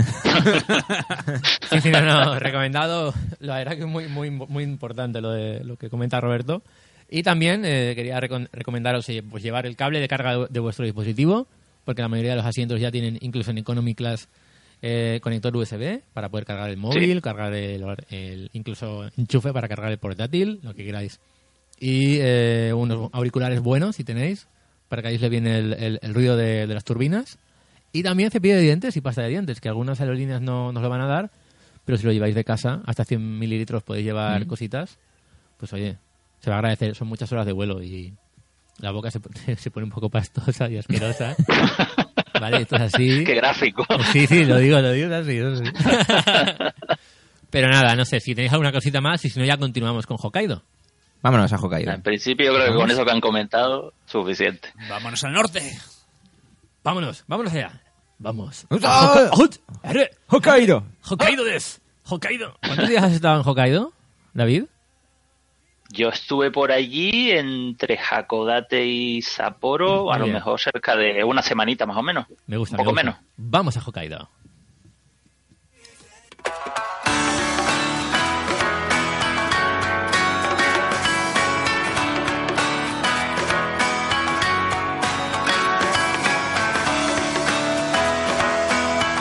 Que ya que estábamos en el avión, con todo preparadito, ya estábamos durmiendo, nos hemos tomado las pastillas para dormir, nos hemos despertado en Hokkaido. Así, ¡pam! Del avión a Hokkaido. Pero no iba, pero no iba a Tokio, ¿por qué, por qué nos hemos despertado en Hokkaido? Porque ha habido un viraje ahí, ¡pumba! Anda. Y ha hecho un trompo el avión y ha llegado a Hokkaido derrapando, ¡pam! Eso, por lo- eso ha sido por los snacks. Has, Sí. des- has desviado la trayectoria. Se ha desviado. O por la Sapporo que se ha bebido el piloto. La Sapporo, que rica, ¿eh? Sí. que además, si vais a Sapporo, pues tenéis el museo de Sapporo. Para ver ahí cómo hacen la, la Sapporo tan, tan fresquita. Aunque bueno, en Hokkaido hace bastante frío, entonces no sé. En verano se está bien. No sé, cuéntanos, David, tú que has estado allí. Que sí hace frío. todo, todo lo que quieras de Hokkaido. de, de Hokkaido. Mi experiencia por lo menos se limita a lo que es la, la ciudad de Hakodate y de Sapporo. Que bueno, tú tienes ahí un poquito de, de información si quieres ya, Sí, ya te puedo, te puedo comentar que, que, bueno, Hokkaido se traduce literalmente como Camino del Mar del Norte. Y eh, es la segunda isla más grande de Japón, que se encuentra, ya sabéis, en el norte de- del país. Y eh, os recomendaría siempre, incluso en verano, llevar algo de abrigo, porque la temperatura media en agosto es de 22 grados. Y la temperatura, la temperatura baja por la noche y en enero llega hasta los menos 12 grados. O sea que, eh, claro, eh, eh, de hecho Hokkaido, siempre que vemos imágenes de, de Hokkaido por internet o en la televisión, eh, siempre hay nieve de por medio, ¿no? Mm. Entonces, claro, es un sitio fresquito. Pero lo bueno es que no tiene tanta humedad y si viajas en, en verano es un sitio muy agradable. Que, que, bueno, oye, no vas a tener el, el calor agobiante de Tokio, de, de Kioto en verano, en agosto, que, que llega hasta los 38 grados o, o 40. Y con la humedad es, es bastante molesto, ¿no? Tiene una población de más de 5 millones de habitantes respecto a los 13 millones de, de Tokio. Y está unida a la isla de Honshu, ojo con esto, con el túnel Seikan, que es el segundo túnel ferroviario más largo del mundo de 53 eh, kilómetros. Está a mía. 100, met- a 100 metros bajo el mar y, bueno, tardaron 25 años en, en construirlo. Esa posibilidad está, pero a ver, lo mejor es ir en, ir en avión, que tampoco es muy caro. Se pueden Sí, encontrar, es lo mejor. Claro, se encuentran vuelos bastante bien de precio. Depende de la aerolínea, de si es una low cost, si es la Japan, Japan Airlines, depende. O sea, pero solo por vivir la experiencia del túnel. Bueno. no sé. No, no sé yo, ¿eh? yo, yo creo que a mí siempre, siempre lo he pensado, ¿eh? los túneles estos que van bajo el mar Mm. me, me dan mucha mucha aprensión. No sé, me... Mira, yo yo fui, yo fui, o sea que te puedo decir la experiencia un poco. Sí, o sea, a mí, a mí- a ha mí sido lo, la, la hora más aburrida de mi vida. a mí lo que me agobia es el... ¿Qué pasa si pasa algo? Pues, Pues ya claro, pasará. Te morirás. Eh, Claro, o sea, ¿qué- qué- qué- ti- ¿tienes alguna posibilidad de escapar, no? A ver, igual hay como bom- bombonas de oxígeno y tal ahí, ¿no? No sé. No, pues eso, me-. Pues me alegra, me alegra que lo comentes ahora y no el año pasado, porque si no, no habría entrado ni de broma. No, no, pero, vamos, que te digo. Que tú fuiste un en avión, ¿no? abu- aburrido. No, no, yo fui primero en tren, porque ten en cuenta que yo hice la ruta desde Tokio y fui subiendo todo en tren hasta, hasta llegar a Sapporo. La vuelta sí la hice en avión. Pero te digo, fui en ese túnel y demás. No tienes internet, porque claro, como estás todo el rato ahí metido, no tienes internet, eh, no se ve nada, todo oscuro. Entonces te aburres bastante. Es, una hora perfecta para echarte una siesta si te, si te has levantado pronto. Ah, pero es una horita solamente. lo sí, más o menos era bueno. cerca de una hora, si no recuerdo mal. Y el, el trocito que sales a lo mejor a tierra y para meterse en otro túnel era con muros a, a los lados, o sea que tampoco ves casi nada. Qué Pero guay, bueno, a ver, una horita y se pasa rápido, o sea que nada, está bien. Pues en avión es más o menos... Bueno, desde Haneda el vuelo son entre 60 y 90 minutos, que también está bastante bien de tiempo. Y, y ya te digo que igual entre 5.000 y 30.000 yens podéis encontrar Pues está el, bien. el vuelo. Pero ya te digo que lo normal es que sea barato, como 10.000, 8.000 8.000 yens lo podéis conseguir. De hecho hice una ah, búsqueda... claro, pero, ¿En dónde? perdona en yo, te dije que yo te dije que era una hora, pero una hora desde Aomori, que es la, la ciudad Ah. que está en la punta de... Perdón, claro, que no lo aclaré. Claro, si te vas desde Tokio, que son 6, 7 horas o más. Sí, pues por, por lo menos. No, no, yo claro, yo lo hice desde Aomori una hora nada más, porque no, no me iba a pegar tanto. Claro. Pues eh, ayer hice una búsqueda, una- un vuelo ida y vuelta desde Haneda hasta Sapporo, eran 177 euros en septiembre, en unas fechas pues bastante potentes, ¿no? eh, de turismo extranjero. Pero bueno, no está mal, no está mal. Y luego también en 2016 se inauguró un Shinkansen, que, que es eh, de el Hokkaido Shinkansen entre Aomori y Hakodate, que es lo que hizo, que es lo que hizo. David. Y además es válido con el Japan Rail Pass. No está mal. Bueno, ahora sí, eh, David, tú has estado allí. Yo, nosotros creo que no, no hemos estado ninguno. ¿Y qué es lo que te llama la atención de allí? ¿Qué es lo que te gusta o qué, qué- qué es lo que más te gustó? No sé, es un sitio recomendable, ¿verdad? Sí, sí, bastante recomendable. Es un sitio, un sitio con unos paisajes espectaculares. Sobre todo lo que me gustó, que a día de hoy, por lo menos en las fechas en las que yo fui, no es un sitio muy turístico. Entonces, no hay masificaciones, vas súper tranquilo, la gente súper amable, todo genial. A mí me gustó bastante la visita y ves cositas muy curiosas que no te vas a encontrar en otras zonas de- del país. Yo hablando Te con digo yo, sí. hab- hablando con Alfonso el otro día por Twitter de, de Hokkaido, con Alfonso de, de Gaikan Podcast, eh, comentábamos que es un sitio, que es un lugar de Japón que se ha quedado un poco anclado en el pasado, un poco eh, eh, no, no estancado, sino que ha dejado de, de evolucionar tecnológicamente tanto como, como está Tokio y Osaka, pero que eso mola porque es muy auténtico, ¿no? Todavía Sí. podemos ver un Japón más clásico, más rural, más, no sé, más íntimo. Es otro rollo, ¿no? Eh, Ujú. Incluso lo que has dicho tú, David, que no está masificado. Eso es una combinación muy atractiva para, para poder ya acercarse de por sí. Claro, por ejemplo, Hakodate me dio la sensación de ser como un pueblo grande. Vaya. Ser un pueblo pesquero grande porque no te veías eso, no te veías rascacielos, no te veías tanta modernidad, pero es un sitio que me gustó bastante, eso, porque tiene cositas tradicionales, un ambiente súper tranquilo, relajado, es un sitio que recomiendo bastante. Oye, David, ¿fuiste al, al parque Goryu, Goryu? Que es el, el que tiene la, el que tiene la estructura esta en forma de estrella. Esta- sí, yo fui, la pena que fui todavía cuando no, no estaba el Sakura y demás, Ah, qué pena. Pero bueno, ahí pierde bastante, la verdad, porque te ves los árboles todavía sin hojas ni nada, pero bueno, es un paseíto que está bien. Dentro tiene una, una antigua oficina de, de la administración del gobierno de Hokkaido y demás que puedes acceder. Yo no entré, porque la verdad que tampoco me, me apetecía en ese momento. Pero bueno, te das un paseíto por el parque, está bien, un rato ahí entre la naturaleza. Tienes aparte también un, como un observatorio que hay justo al lado de una torre. Pero sobre todo es una visita recomendable eso. En época de Sakura Claro. tiene que ser espectacular aquello. Sí, porque según tengo entendido, me estaba informando por aquí por internet y hay 1.600 cerezos, árboles ahí. eh. Imagínate todo eso florecido, lo espectacular que tiene que ser, ¿no? Una maravilla. Y bueno, también en Hakodate, eh, como sitios destacables, yo he anotado aquí el monte, el monte Hakodate, al que se puede llegar en, en teleférico y que recomiendan mucho verlo al atardecer o de noche. No sé si tuviste la oportunidad de, de ir. Yo, yo subí, lo que pasa que subí, no recuerdo si fue al mediodía más o menos, tenía intención de eso, digo, bueno, me sobra un poco de tiempo, subo ahora y a lo mejor, según como lo vea, pues me animo a subir por la, por la tarde, noche y demás, pero hacía tanto frío a las 12 del mediodía que digo, ni de broma vengo yo aquí de noche. Qué guay, qué guay. O sea, iba, iba forrado de ropa por todos lados y aún así estaba congelado, casi tenía las manos con guantes y aún así casi me costaba sacar Madre alguna mía. foto un montón de viento, pero eso sí, te ves toda la ciudad, la costa y demás, y es precioso. Y digo, eso de noche tiene que ser una maravilla. ¿Qué otros lugares destacarías de, de Hakodate? De Hakodate, por ejemplo, la zona del, del puerto, que allí tienen un, un mercado que está súper bien, un mercado matutino, está justo al lado de la estación, y, y te ve los típicos puestos con unos cangrejos impresionantemente grandes. Que son muy famosos, son muy dijo. famosos ahí, ¿no? Sí, sí, sí, exacto. Allí lo, lo más famoso es eso, sobre todo los cangrejos y, y el calamar también. Incluso en medio allí de- del mercado tienen una, una estatua de un calamar gigante aquello. O sea que es algo que les encanta. Y tienen esas zonas de pescado, marisco, sus fruterías y demás. Es una visita que, que está muy bien por ahí. Y luego, hablando de comida, que a mí me interesa mucho. Hablando de comida, David, a mí que me interesa Dime. mucho el tema de la comida.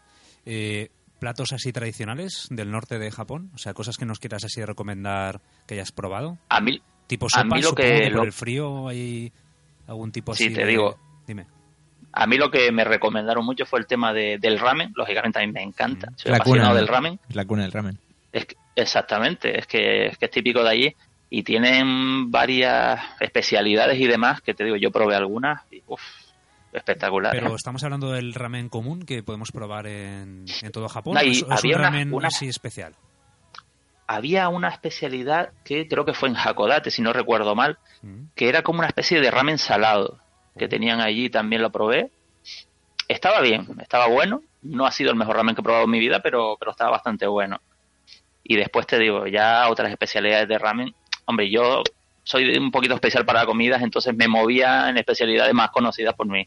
No probé a lo mejor todas las de allá, pero te digo, el tokasu ramen, el miso ramen y tal, están muy buenos y todos les notaba es un sabor distinto a lo de otras zonas, eso es verdad.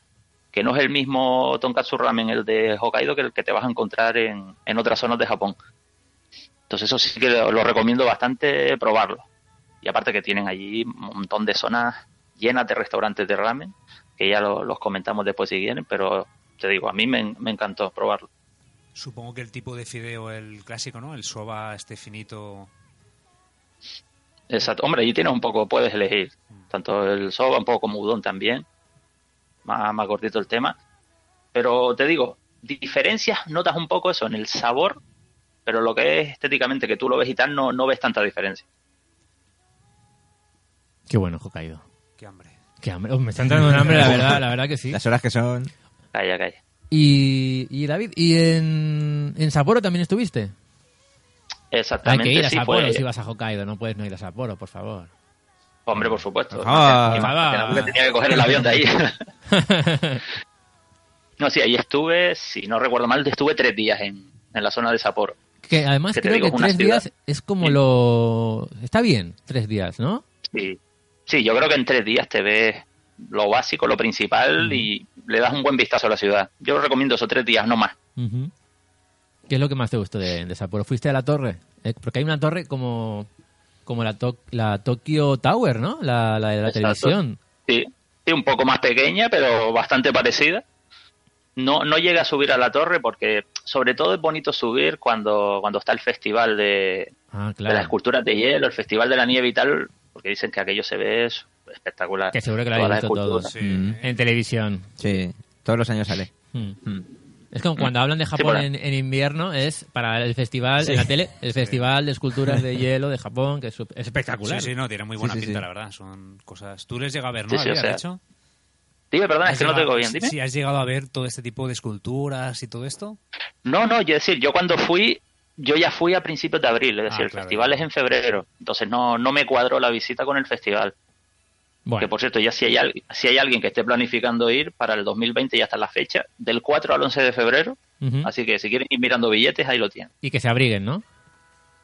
Mucho, mucho, porque imagínate, yo, yo que soy de Canarias, temperatura media 22, 23 grados, me planté allí, a- a- habían días menos 2, menos 3 grados, Claro, claro, David, pero tú eres un caso especial. Ten en cuenta que tú Sí. clima, es como el japonés que hemos hablado antes, están acostumbrados a- al buen servicio, pues claro, tú estás acostumbrado a esos climas.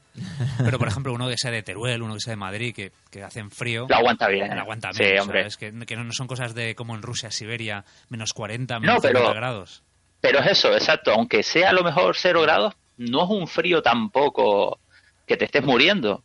No sé, yo lo llevé bastante bien. A pesar de eso, sí, hacía, no notaba que hacía mucho frío, pero lo llevé bastante bien. O sea, llevaba a lo mejor un par de chaquetas, guante, gorro y tal.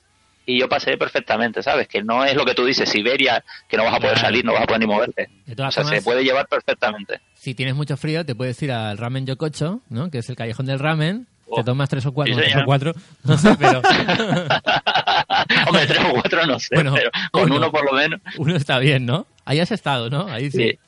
Sí, sí, sí, yo te digo, como amante del ramen no, no lo podía dejar pasar y encima me, me alojaba cerca porque yo me quedé por el barrio de Susukino, que es un, el barrio de entretenimiento por excelencia ahí Sí, de la zona. sí, sí, sí. Que dice, dicen, que no sé si será verdad, pero bueno, es lo que dicen que es el, mayor barrio de entretenimiento, ¿Qué lo que es de Tokio, de Tokio hacia el norte de Japón, es el mayor barrio de entretenimiento que hay en, O sea, se- ¿sería En algo parecido al Dotonbori de Osaka? ¿A ese nivel? por ejemplo. Mira. Hombre, a ver, no, no tanto, ¿No tan pero grande? se acerca.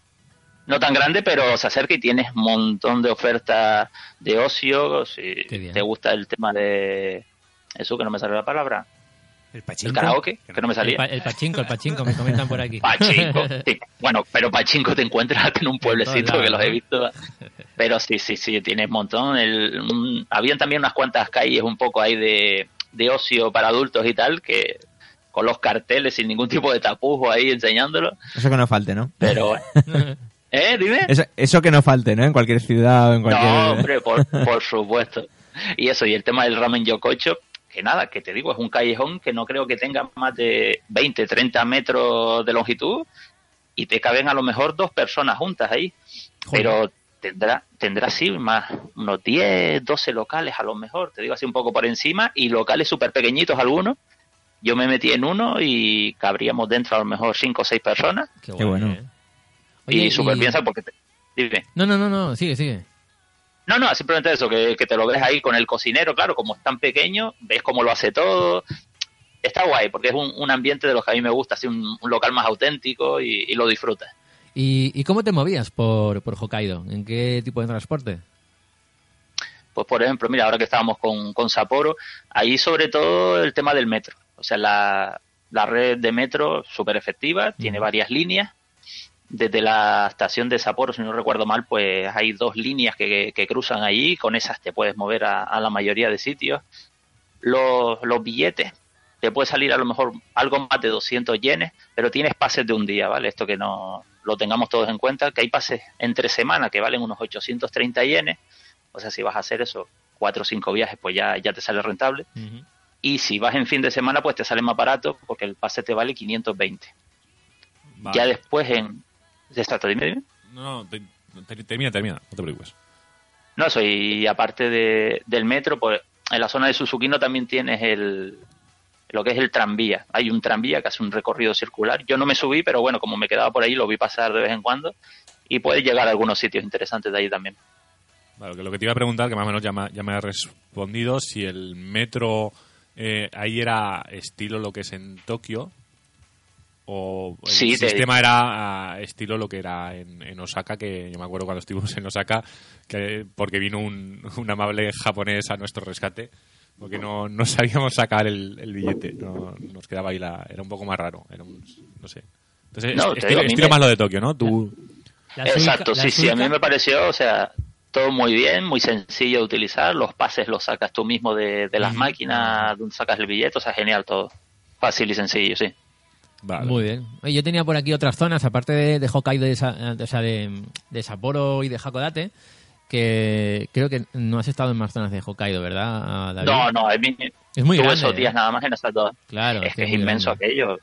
Claro, yo rasqué un poco la superficie, la, la parte sur de lo que es la, la isla, o sea, Sí. allí te puedes perder una o dos semanas más y no paras. Hay un lugar que me ha llamado la atención, eh, investigando sobre, sobre Hokkaido, que es Otaru, que lo, lo llaman el, el Wall Street del Norte, que, que es donde iban a, a negociar eh, hace muchísimos años los americanos, los británicos y los rusos, pues de sus cositas, ¿no? De sus, de sus negocios, bueno, no sé Sus si tú- emporios. sus emporios. y, y además por la calidad del sushi, que hay más de 100 restaurantes de sushi en esta zona y que, bueno, muchos sitios de Japón dicen que es donde el mejor sushi está allí ¿Y la cerveza? en Otaru. Y la cerveza, que podéis probar, tienen su propia cerveza, la, la Otaru Biru, que, que, bueno, que dicen que está muy rica. Entonces, no sé, si, si podéis ir a, a probarla. Luego, si os gusta esquiar y hacer snow, tenéis Niseko, que hay una, una estación de esquí enorme que, que tiene todo lo que queráis y, y si os gusta y tenéis la oportunidad de ir, pues oye, es una, es una buena zona. Y además también tenéis un- un- una zona muy grande llena de onzas naturales, que es no, Nobori Betsu, que es eh, considerada el, el resort de la salud, porque tiene más de 12, más de 14 onsens en, en concreto en esa zona. Y cada uno de los onsen pues tiene, está cargado de azufre, cargado de sodio, cargado de hierro. Y eso viene muy bien para según qué eh, problemas que puedas tener en el cuerpo, pues, o qué enfermedad, pues curártelo Vamos, o que no- ayudarte. que no te falta de nada en Hokkaido, No ¿eh? te falta de nada. Estás ahí con buena comida, buena sí, sí, cerveza, salud de hierro.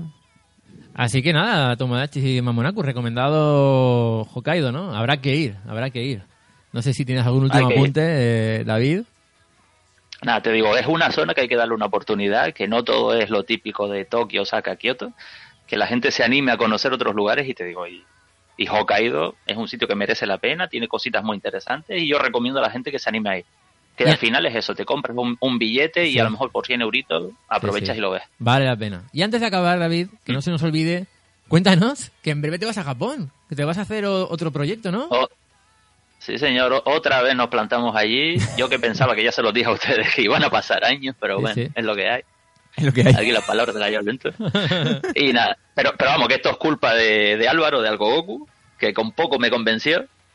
Y nada, pero esta vez no son dos meses, pero bueno, un par de semanitas y, y sobre todo es a conocer sitios en los que no he estado nunca, zonas más rurales, tirando un poco hacia, hacia el norte, la zona de Nagano y demás. Qué guay. Y va a estar guay. Va a ser un, un viaje chachi de, de comer bien, de ver paisajes bonitos, castillos, un poco de todo. Sí. Yo creo que nos lo vamos a pasar bien. Qué, inte- qué interesante, ¿no? Un viaje bastante diferente a, a lo que suele Sí, hacer. sí. ¿no? Exacto, sí, porque ya un poco estoy empezando a huir de zonas masificadas, como está ahora Kioto, por ejemplo, que, que ya lo hemos comentado alguna vez, que, que últimamente está bastante masificado. Entonces, eso, me animo más a ir a sitios donde creo que va a haber menos turismo, como cuando estuve por Kyushu, por ejemplo, que habían días donde no veía ningún otro occidental, aparte de mí. Y no sé, me siento, me siento bien haciendo ese tipo de, de viajes y, y quiero probar esta ruta que preparó Álvaro y yo creo que va a estar muy, va a estar interesante Y- y ya iré enseñando cositas. ¿Hay nervios ya o qué? Porque ya queda, queda poco. Uf, nada, este, este viernes, o sea, quedan cinco días para, para coger el vuelo. Madre mía. Ya llevo un par de días con el estómago un poco así de los nervios, que parece mentira. O sea, por muchas veces que vaya, los Sí, nervios siempre están ahí. Mm. Y me imagino que te vamos a poder seguir eh, casi el día a día, ¿no? Por la cuenta de Instagram, por Twitter. Por supuesto. Ah, y aprovechando que encima tengo, tengo a Álvaro allí, podremos hacer más, más directos, más cositas interesantes. O sea, que el que le interese, que nos siga eso, la cuenta de Instagram sobre todo, por Twitter, iremos colgando cositas y a la vuelta, pues, nuevos artículos con, con todas las rutas y demás. Vamos a ver qué tal. Pues nada, David, oye, vamos a estar atentos, ya sabéis, eh, buscarlo como directo a Japón en Twitter y en su, en su página web, donde seguro que también nos va a contar muchas cositas y donde podéis ver muchos artículos muy interesantes. David, un placer. Muchas gracias. Ya nos vemos a Igualmente, tu vuelta. señores. A la vuelta de tu viaje. Por supuesto. y algo, algo iremos hablando seguramente durante el viaje. Ahí, ahí, ahí. Bueno, nos vemos. Un abrazo, señores. Chao, cuídate. Chao. Chao, igualmente.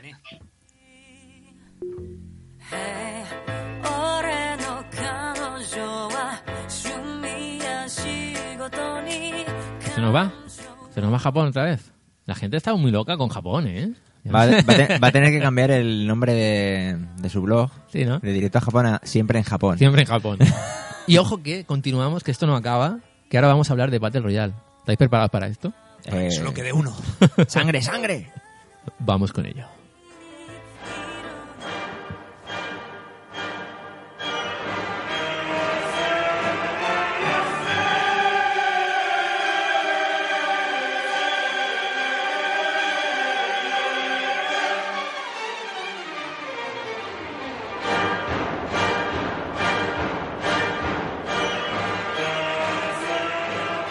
Inicio del milenio la nación sufrió una profunda crisis.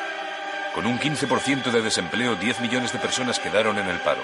800.000 estudiantes boicotearon los institutos.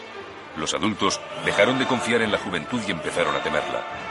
Finalmente, se aprobó la ley de la reforma educativa del milenio, también conocida como ley BR. Escuchadme. Por culpa de los gandules inútiles como Kuninobu, este país ya no sirve para nada. Por eso, las autoridades se reunieron y aprobaron esta ley. Battle Royale. Así que la lección de hoy es que os matéis unos a otros. Hasta que solamente quede uno. Y ahora hay que ver el vídeo. No os durmáis. ¿Cómo hay que luchar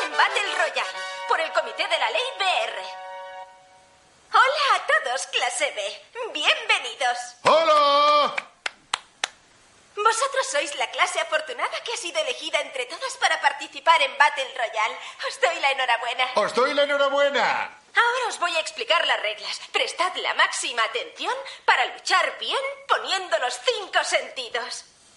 Estáis en una isla desierta que tiene exactamente este aspecto. Tiene unos 10 kilómetros de radio, pero hemos evacuado a todo el mundo, así que está completamente deshabitada.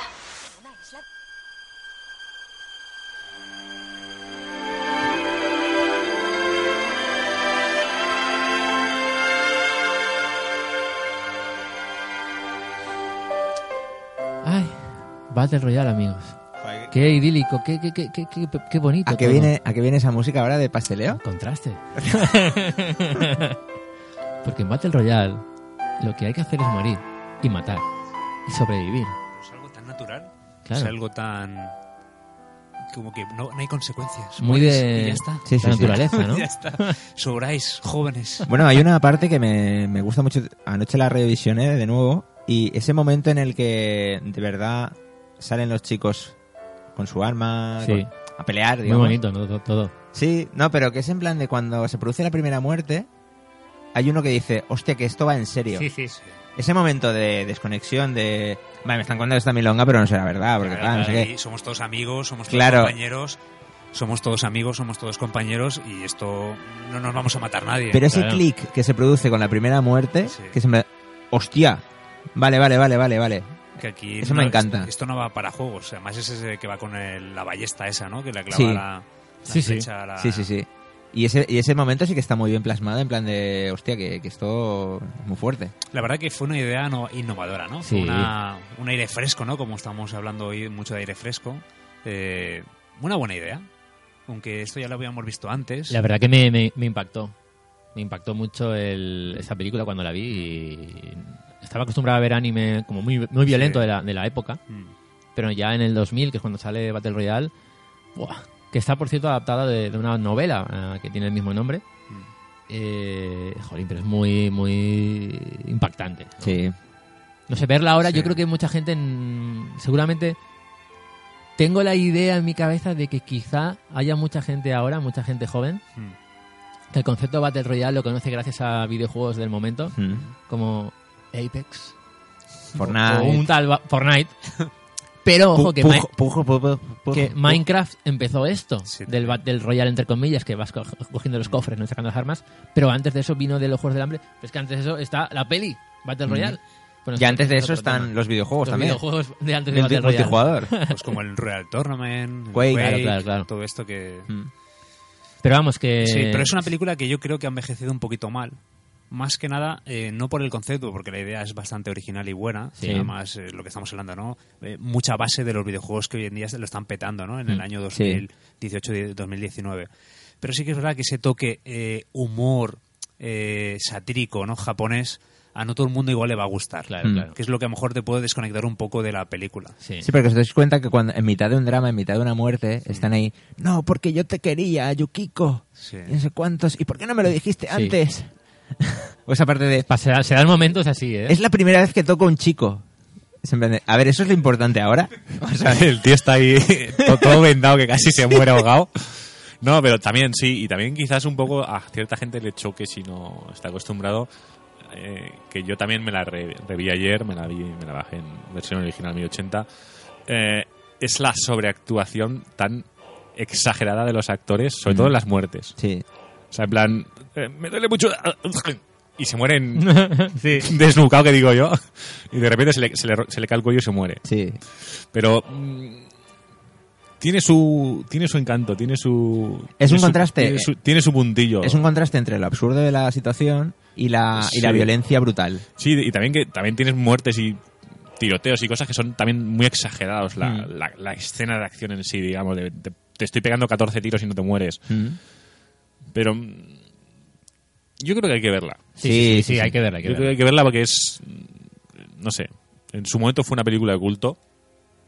Sí, además está dirigida por eh, Kinki Fuka, Fukasaku, que es el, el director de Tora, Tora, Tora, que también es una, una de las grandes películas de, de directores japoneses, vamos. Ha Y- hecho otras joyas, pero son las que más se conocen, digamos. Y sale el señor Kitano, El Kitano, Tito Kitano, sí. que siempre es un placer verle en Sí, escena. es un crack. Mm. Buena gente. En la peli no. Sí. No, en la peli es un cabrón. Pues se estrenó el 16 de diciembre eh, del año 2000 en, en Japón, o sea, hace casi 19 años ya. ¿Quién lo diría?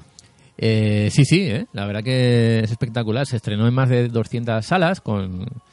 eh, Bueno, era para mayores de qui- de 15 años y debido al éxito, pues posteriormente se estrenaría en más de 22 países. La verdad que ha recibido muchos, eh, muchos premios. eh, estuvo en, en un festival en Sitges, donde ahí empezó a conocerse seguramente mucho más en, en España. Y tuvo un presupuesto de 4,5 millones de dólares y luego acabó, acabó recaudando más de 30 millones de dólares en, en todo el mundo, que, que, bueno, no está nada mal para, para la película que era, ¿no? Mm, Yo creo que es la típica película que es del boca a boca, ¿no? Es Sí, como la sí. típica película que te la vas comentando, la vas recomendando. Mira, acabo de ver una película que, que es un poco cutre y tal, pero está guay. Eh, te engancha, eh, te transmite, ¿no? Esa, esa cultura pop japonesa, ¿no? De los años 2000, años 90. Y que tenía y que tenía muy pocas posibilidades de llegar aquí también, porque en Japón hay muchísimas. Esto es un género en sí mismo en Japón. Y, y no nos llegaba tanta, tanto material en esa época como para como para haber visto antes algo así, quiero decir. Cuidado a ver si te va a venir un alumno por detrás y te va a clavar un cuchillo, bro. Chico número 17. Chica número 19. Ponen esas cosas ¿eh? y vete. Pues bueno, eh, en este universo extraño, que, que este Japón distópico, pues como que se ve muy mal a los, a los estudiantes, ¿no? Que son unos liantes, que la lían por ahí. Pero es que Y dicen, vamos a matarlos. Pero es que si os dais cuenta, al inicio de la película vemos como un estudiante con un cuchillo Sí. a un profesor que no estaba haciendo nada, Sí. que el hombre había ido a clase y los estudiantes habían decidido no ir y poner una nota de que hoy no vamos a ir a clase. Sí, sí, sí. Luego viene un estudiante y le clava un cuchillo así por la espalda Es que se- a ver, en se- la zona de la pierna. O sea, se que está viendo la muy un sucio, poco. muy sucio. Muy rastrero. Muy rastrero. Muy de... Esto no. Esto no, hombre, yo No, creo Pero también que- puede ser una crítica a lo que hablábamos antes sobre el tema de, de la exigencia desmedida. Seguro que algo, algo hay de Sí, eso, sí, sí, sí, sí, Yo creo que va un poco por ahí también. La presión que tienen los estudiantes y Mm. seguro que... Sí, algo de esto hay seguro en la, en la película, ¿no? Y bueno, pues lo que ocurre que, que están todos en un autobús metidos, ¿no? Y Van de excursión, realmente los engañan los engañan. y les Ay, dicen, vamos a hacer la última excursión del año. Y hasta algún estudiante de los que no iban a clase va y van a esa excursión. Qué Sí, tonto sí, sí, era, sí, qué sí, tontos sí. son. Qué tonto. Entonces los como que los sedan, ¿no? Los eh, medio envenenan, los Sí. duermen en el autobús de Mm. camino a la todos isla. menos a uno. Hay uno que, que se despierta el primero ahí y dice, "Eh, ¿qué pasó? Pero lo, lo hacen dormir rápidamente con una buena barra de Una metal. buena hostia. Ananájara. Sí. Y despiertan en la isla. Una isla que ha sido deshabitada. O sea, toda la gente que había ahí no sé qué han hecho con ellos, pero dicen, ya no están. Solo estáis vosotros y nosotros. Y bueno, despiertan ahí en una habitación con el señor Kitano, super majo él, Y explica las normas. explica las normas, les enseña el vídeo que hemos puesto en el, en el principio y dicen que, bueno, esto va de que todos, eh, bueno, eh, os tenéis que matar.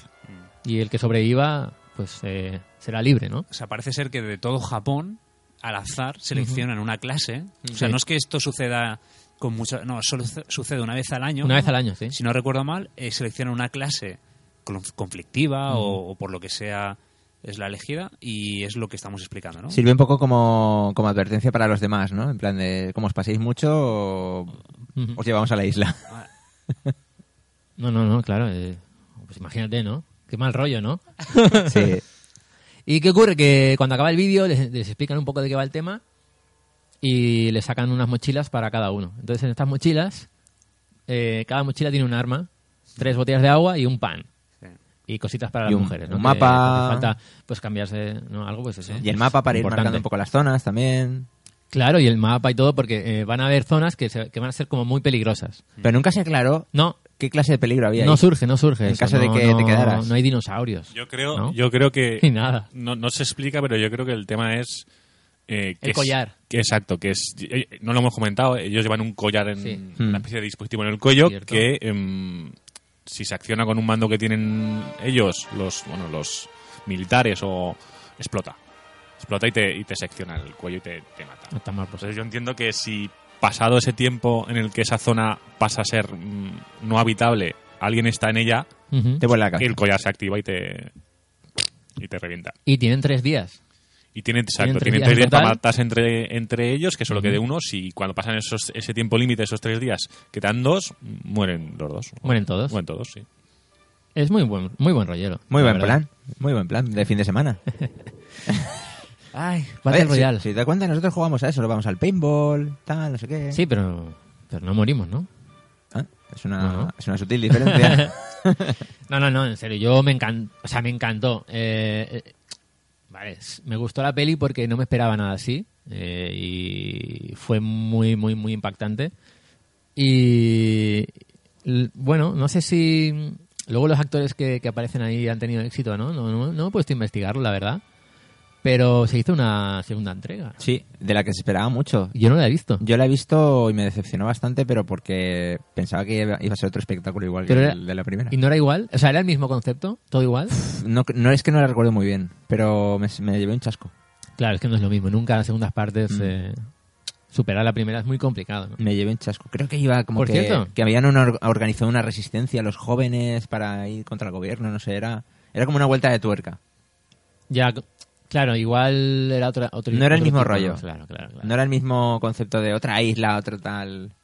¿Cuántos días tenían los chavales de, de- de la clase 3B para sobrevivir o para... Tres días, ¿no? ¿Sabéis cuándo Mm. murió el director de la película? Tres años después. Pero tres. Tres días, tres años. ¿Qué hay aquí detrás? ¿Qué misterio nos oculta el señor... Bueno, el director. Que se llama... ¿Fukasaku? ¡Fukasaku-san! Que, que además murió, murió mientras rodaba la segunda. Toma ya. Pero porque el hombre estaba muy mayor. No, no, no fue por eso. Fue porque uno de los alumnos, uno de los actores, Envenenó, lo- envenenó la comida. y le clavó un cuchillo en la espalda y un hacha en la cabeza y le disparó con una metralleta en el culo. O sea, todo, ¿no? Todo lo que sale. Eso es verdad. No. Oh, pero igual sí. Pero te gustaría que lo fuera, ¿eh? me lo estaba imaginando y sí. Quería que fuera así. Querías, ¿no? bueno, va, que ya, ¿no? Battle Royale. No sé, alguna más, eh, alguna cosita más que Bueno, decir? me gustaría destacar que entre día y día, o sea, para separar los días, eh, Ah, sí, sí, sí, eso está guay. hay como una especie de, de rutina diaria en la que el personaje de Kitano Ujú. Lee un poco el informe de bajas, ¿no? Se acerca a la ventana, abre Sí. la ventana, ¿no? Ahí todo súper idílico en la Con isla. música clásica, Sí, con sí, planos súper chulos del amanecer en la isla, el faro, tal. Y, esa- y esas, esos segmentos de la peli me molaban mucho. Va contando quién, quién ha muerto, ¿no? La- el día anterior. Porque era como ir avanzando, avanzando era muy videojuego. Era ir avanzando de fase. Es verdad.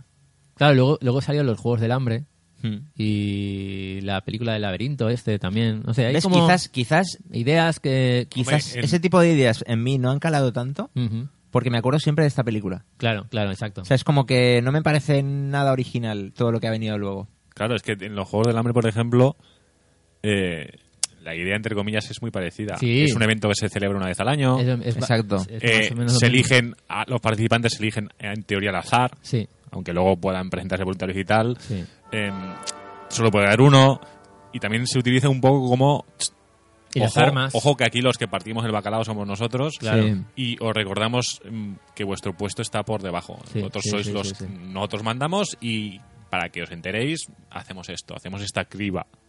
Entonces, las ideas están un poco ahí. Es, es que eso es muy probable que en mí haya pasado eso, que, que conociera en esta época Battle Royale y después todo lo que viniera después, aunque fuera desde de aquí de Occidente, me pareciera una copia o un Sí. con más, más presupuesto, más venido a más, pero, pero nada original, nada que no hubiéramos visto ya. Me ha asustado la canción. asustado.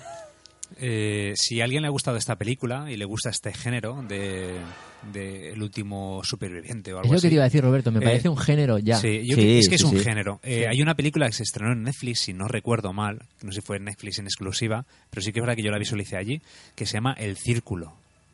¿La habéis visto alguno? Sí, ¿es, es española? Mm, No, no, es que no. me suena mucho. Bueno, ah, pues ahora no. es como muy oscuro, está todo Sí, negro es y todo hay un negro, montón de personas de pie. eh, exactamente. Sí. Hay 100 personas o Sí, sí, sí. un montón de personas, no recuerdo exactamente el número. Mm.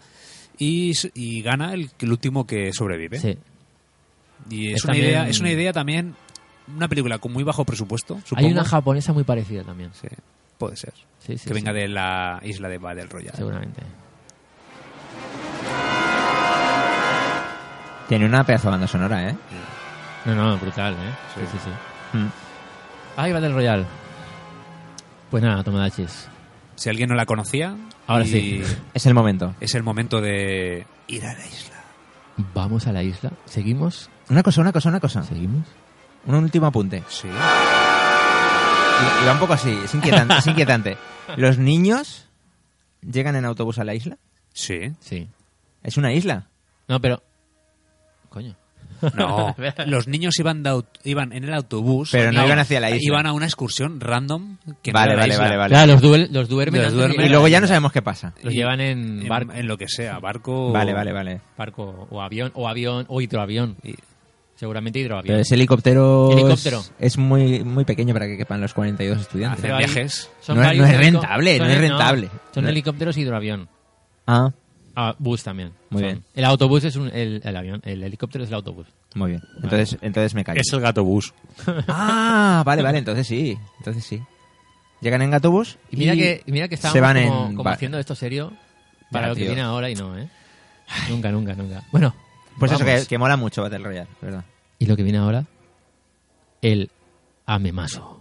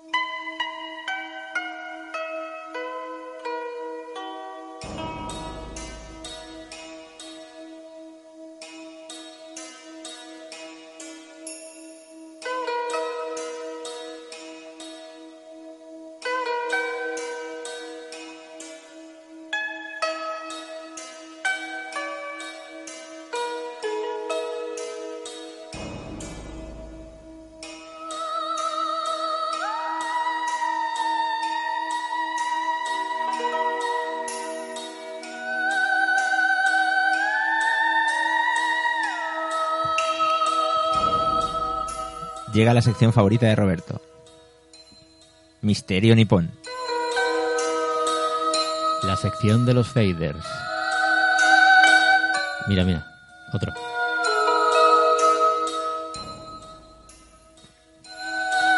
¿Ya? ¿Puedo? Gracias. Hoy vamos a hablar del amemasu. Una trucha de manchas blancas. Una trucha. Una trucha, sí, sí. De hecho, amemasu significa literalmente trucha de lluvia. No vamos a acabar nunca, ¿eh? Así. Te aviso. Vive en arroyos y lagos fríos y ocasionalmente en entornos marinos. Es carnívora y come desde peces pequeños y plancton hasta incluso barcos pequeños. Barcos. Barcos, barcos. ¿Pero barcos de papel o barcos reales? Muy reales, muy reales. Aunque prefiere la madera, más que el- Mira. ¿Eh? Bueno, bien, bien, bien. Sí. Bueno, como hemos dicho, es una especie de trucha que se encuentra en el noroeste de Asia. Y son un objetivo popular en la pesca deportiva y también se crían en cautividad para poder eh, comérselos. En nuestro caso, nuestro amemasu pasa la mayor parte de su vida en el agua, lejos de los humanos, y se encuentra principalmente, como hemos dicho, en ríos y arroyos. Pero también existen variedades marinas. Son muy comunes en Hokkaido, Oh, ¿sí? Y las partes del norte de Honshu y, al- y a, y a lo largo del mar de Japón. Sin embargo, en ocasiones también se encuentran leyendas de Amemasu en las partes del sur de Japón. Se alimentan de todo lo que pueden comer, desde plancton hasta insectos, peces y cualquier otra forma de vida acuática.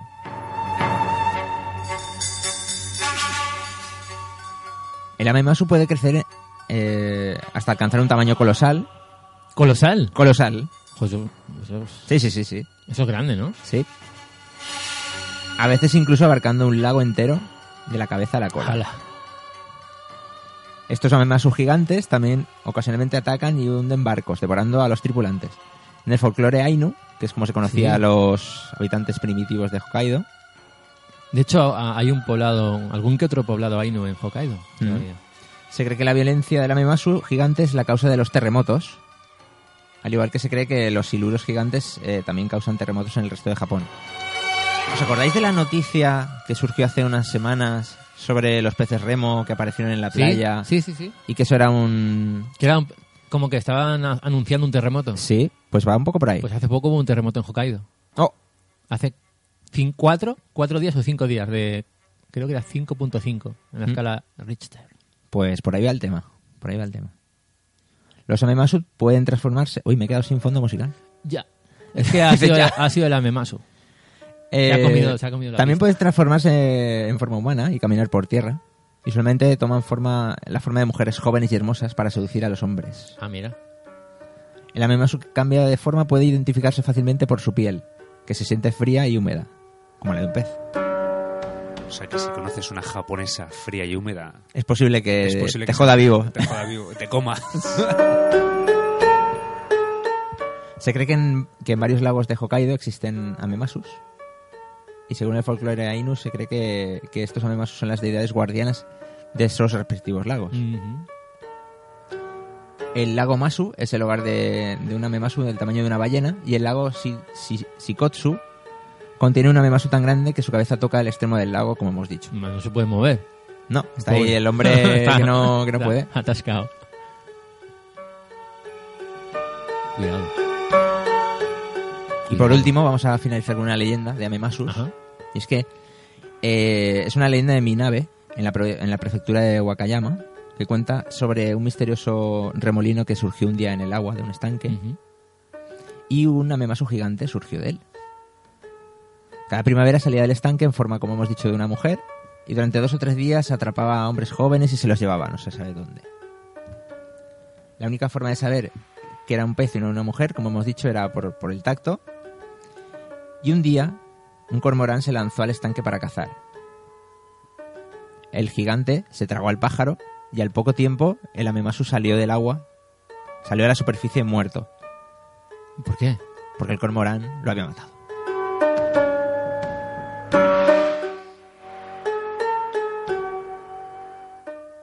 Y así, amigos, es como los Amemasu pasan el tiempo. Pues sí, Amemasuando. Tened cuidado si vais a un lago o un estanque cerca de... Tened cuidado con los tomodachis. Con los Amemasus. Amemasus, porque... Tomodachis, mamonaco y Amemasus. Y hasta aquí, el misterio nipón. Y ojo, que vamos a hablar ahora de qué, qué significa omotenashi. Oh, oh.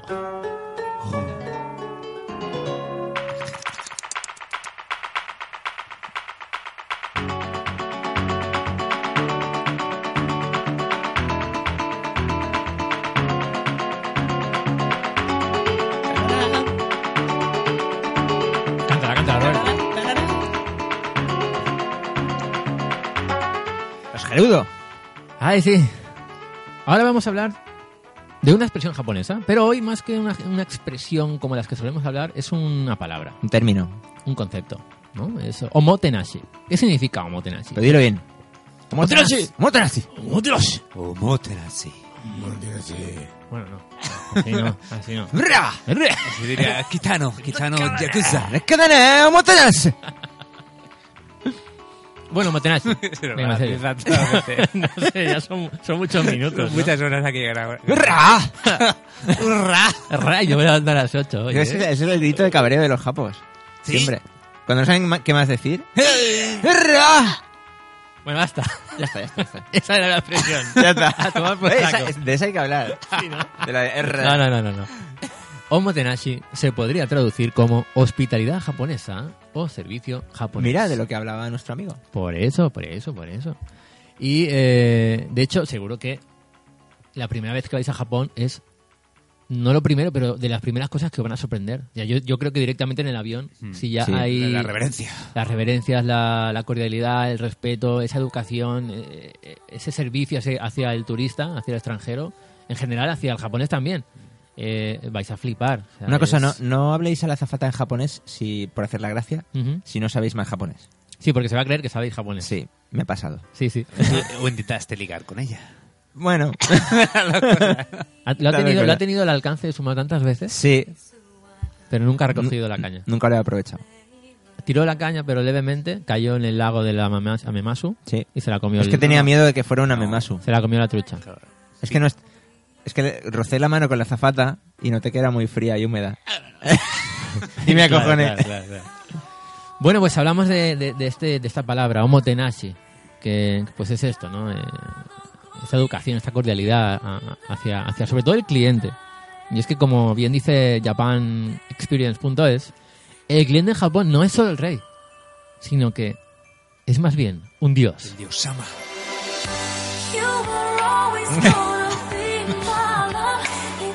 Molaría que, lo- que la vida también estuviera en los palos. Estuviera la música, ¿no? Siempre. Para los momentos épicos. Cuando vas a hablar con esa japonesa, Sí. azafata, te aparece una banda sonora épica y... Ahí. Y hago, sumimasen, sumimasen. ¿Cómo sería ese momento? Recréalo. Joder, macho. Tú estás en Kioto, ¿vale? Y vas a, al Ryokan al que fuimos, donde está tu mujer. Sí. ¿eh?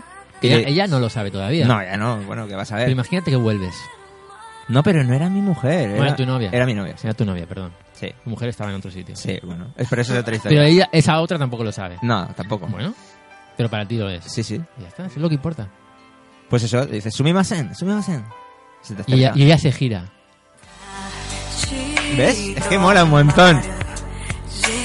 Además se gira a, como, como a cámara lenta para, pelo, que, el para que el pelo, pelo el-. Es que me lo he imaginado, ¿eh? Ahí Sí, sí, sí, sí. las ondas de Eso viento. es, eso es, eso es. Con su Y a, cabello negro y a y liso. continuación hay como una toma en cámara lenta, yo riéndome como un idiota, con mis ojos así brillando, ¿Y ella? y ella igual. Un contraplano. Qué bonito. Y así podríamos seguir. Claro, sé. y luego "Súmase, ¿dónde está el papel de váter? Ya está, ya Ya está. está, Ya acabó. Que ya no sé decir papel de váter. Claro. Claro. Pues tomachis, tomachis. Yo sé llamar la atención, luego ya no sé qué hacer. Es el problema de Bros. Claro. ¿Se puede considerar Omotenashi? Ojo, desde Pero, la... o sea, Ah, que aún no acabó Ah, tu historia. No, ¿os acordáis cuando el Joker decía que yo soy como un perro que va detrás de los coches? Sí. Que cuando... Que aunque lo alcanzara, luego no sabría qué hacer con él. Por lo mismo. Pobrecito. el Tomodachi Ray Bros. en Twitter. Si queréis escribirle y, bueno, darle consejos, pues Sobre adelante. japonesa, sobre todo. Sí. Simplemente, acabando ya, eh, además del concepto de Motenashi ser el servicio hacia el cliente, también lo puede ser como la puerta de un taxi se abre sola. Uh, Ese tipo de tema delicado ese de los taxis. Como No. cuando el váter se te abre y te saluda. Eso también es Omotenashi.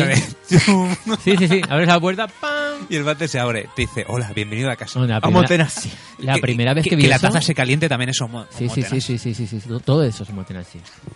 Que De hecho, vea- el, ruido que hace la tapa cuando se levanta, el váter, hace homotenashi. o como me, pasó, como me pasó a mí en Kioto, que mm, un japonés de esto que está en la puerta de, de un hotel, Correcto. la tercera vez Sí, que me señor. vio pasar por delante me dijo, disculpa, estás perdido, necesitas que te ayude, necesitas que te indique algún sitio. Y Yo me vio, me vio que claro, Eso también es extranjero Omotenashi. y para arriba y para abajo va perdido. Voy a ayudarle. Que la policía te acompañe hasta algún destino que no encuentras. Omotenashi. Eso es Omotenashi. O como el día Reddick, que casi te llevas por delante un viajero en una estación. Ah, no, eso no es homotenashi.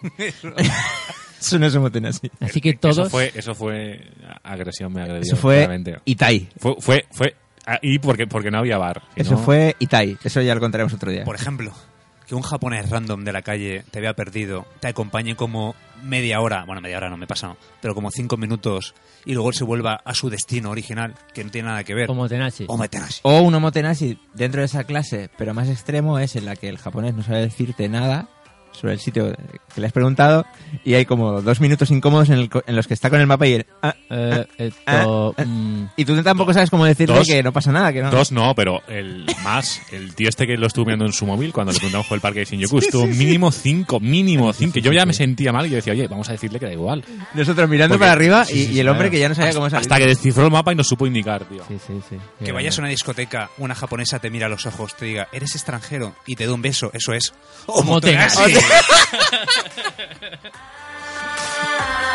ay, ay.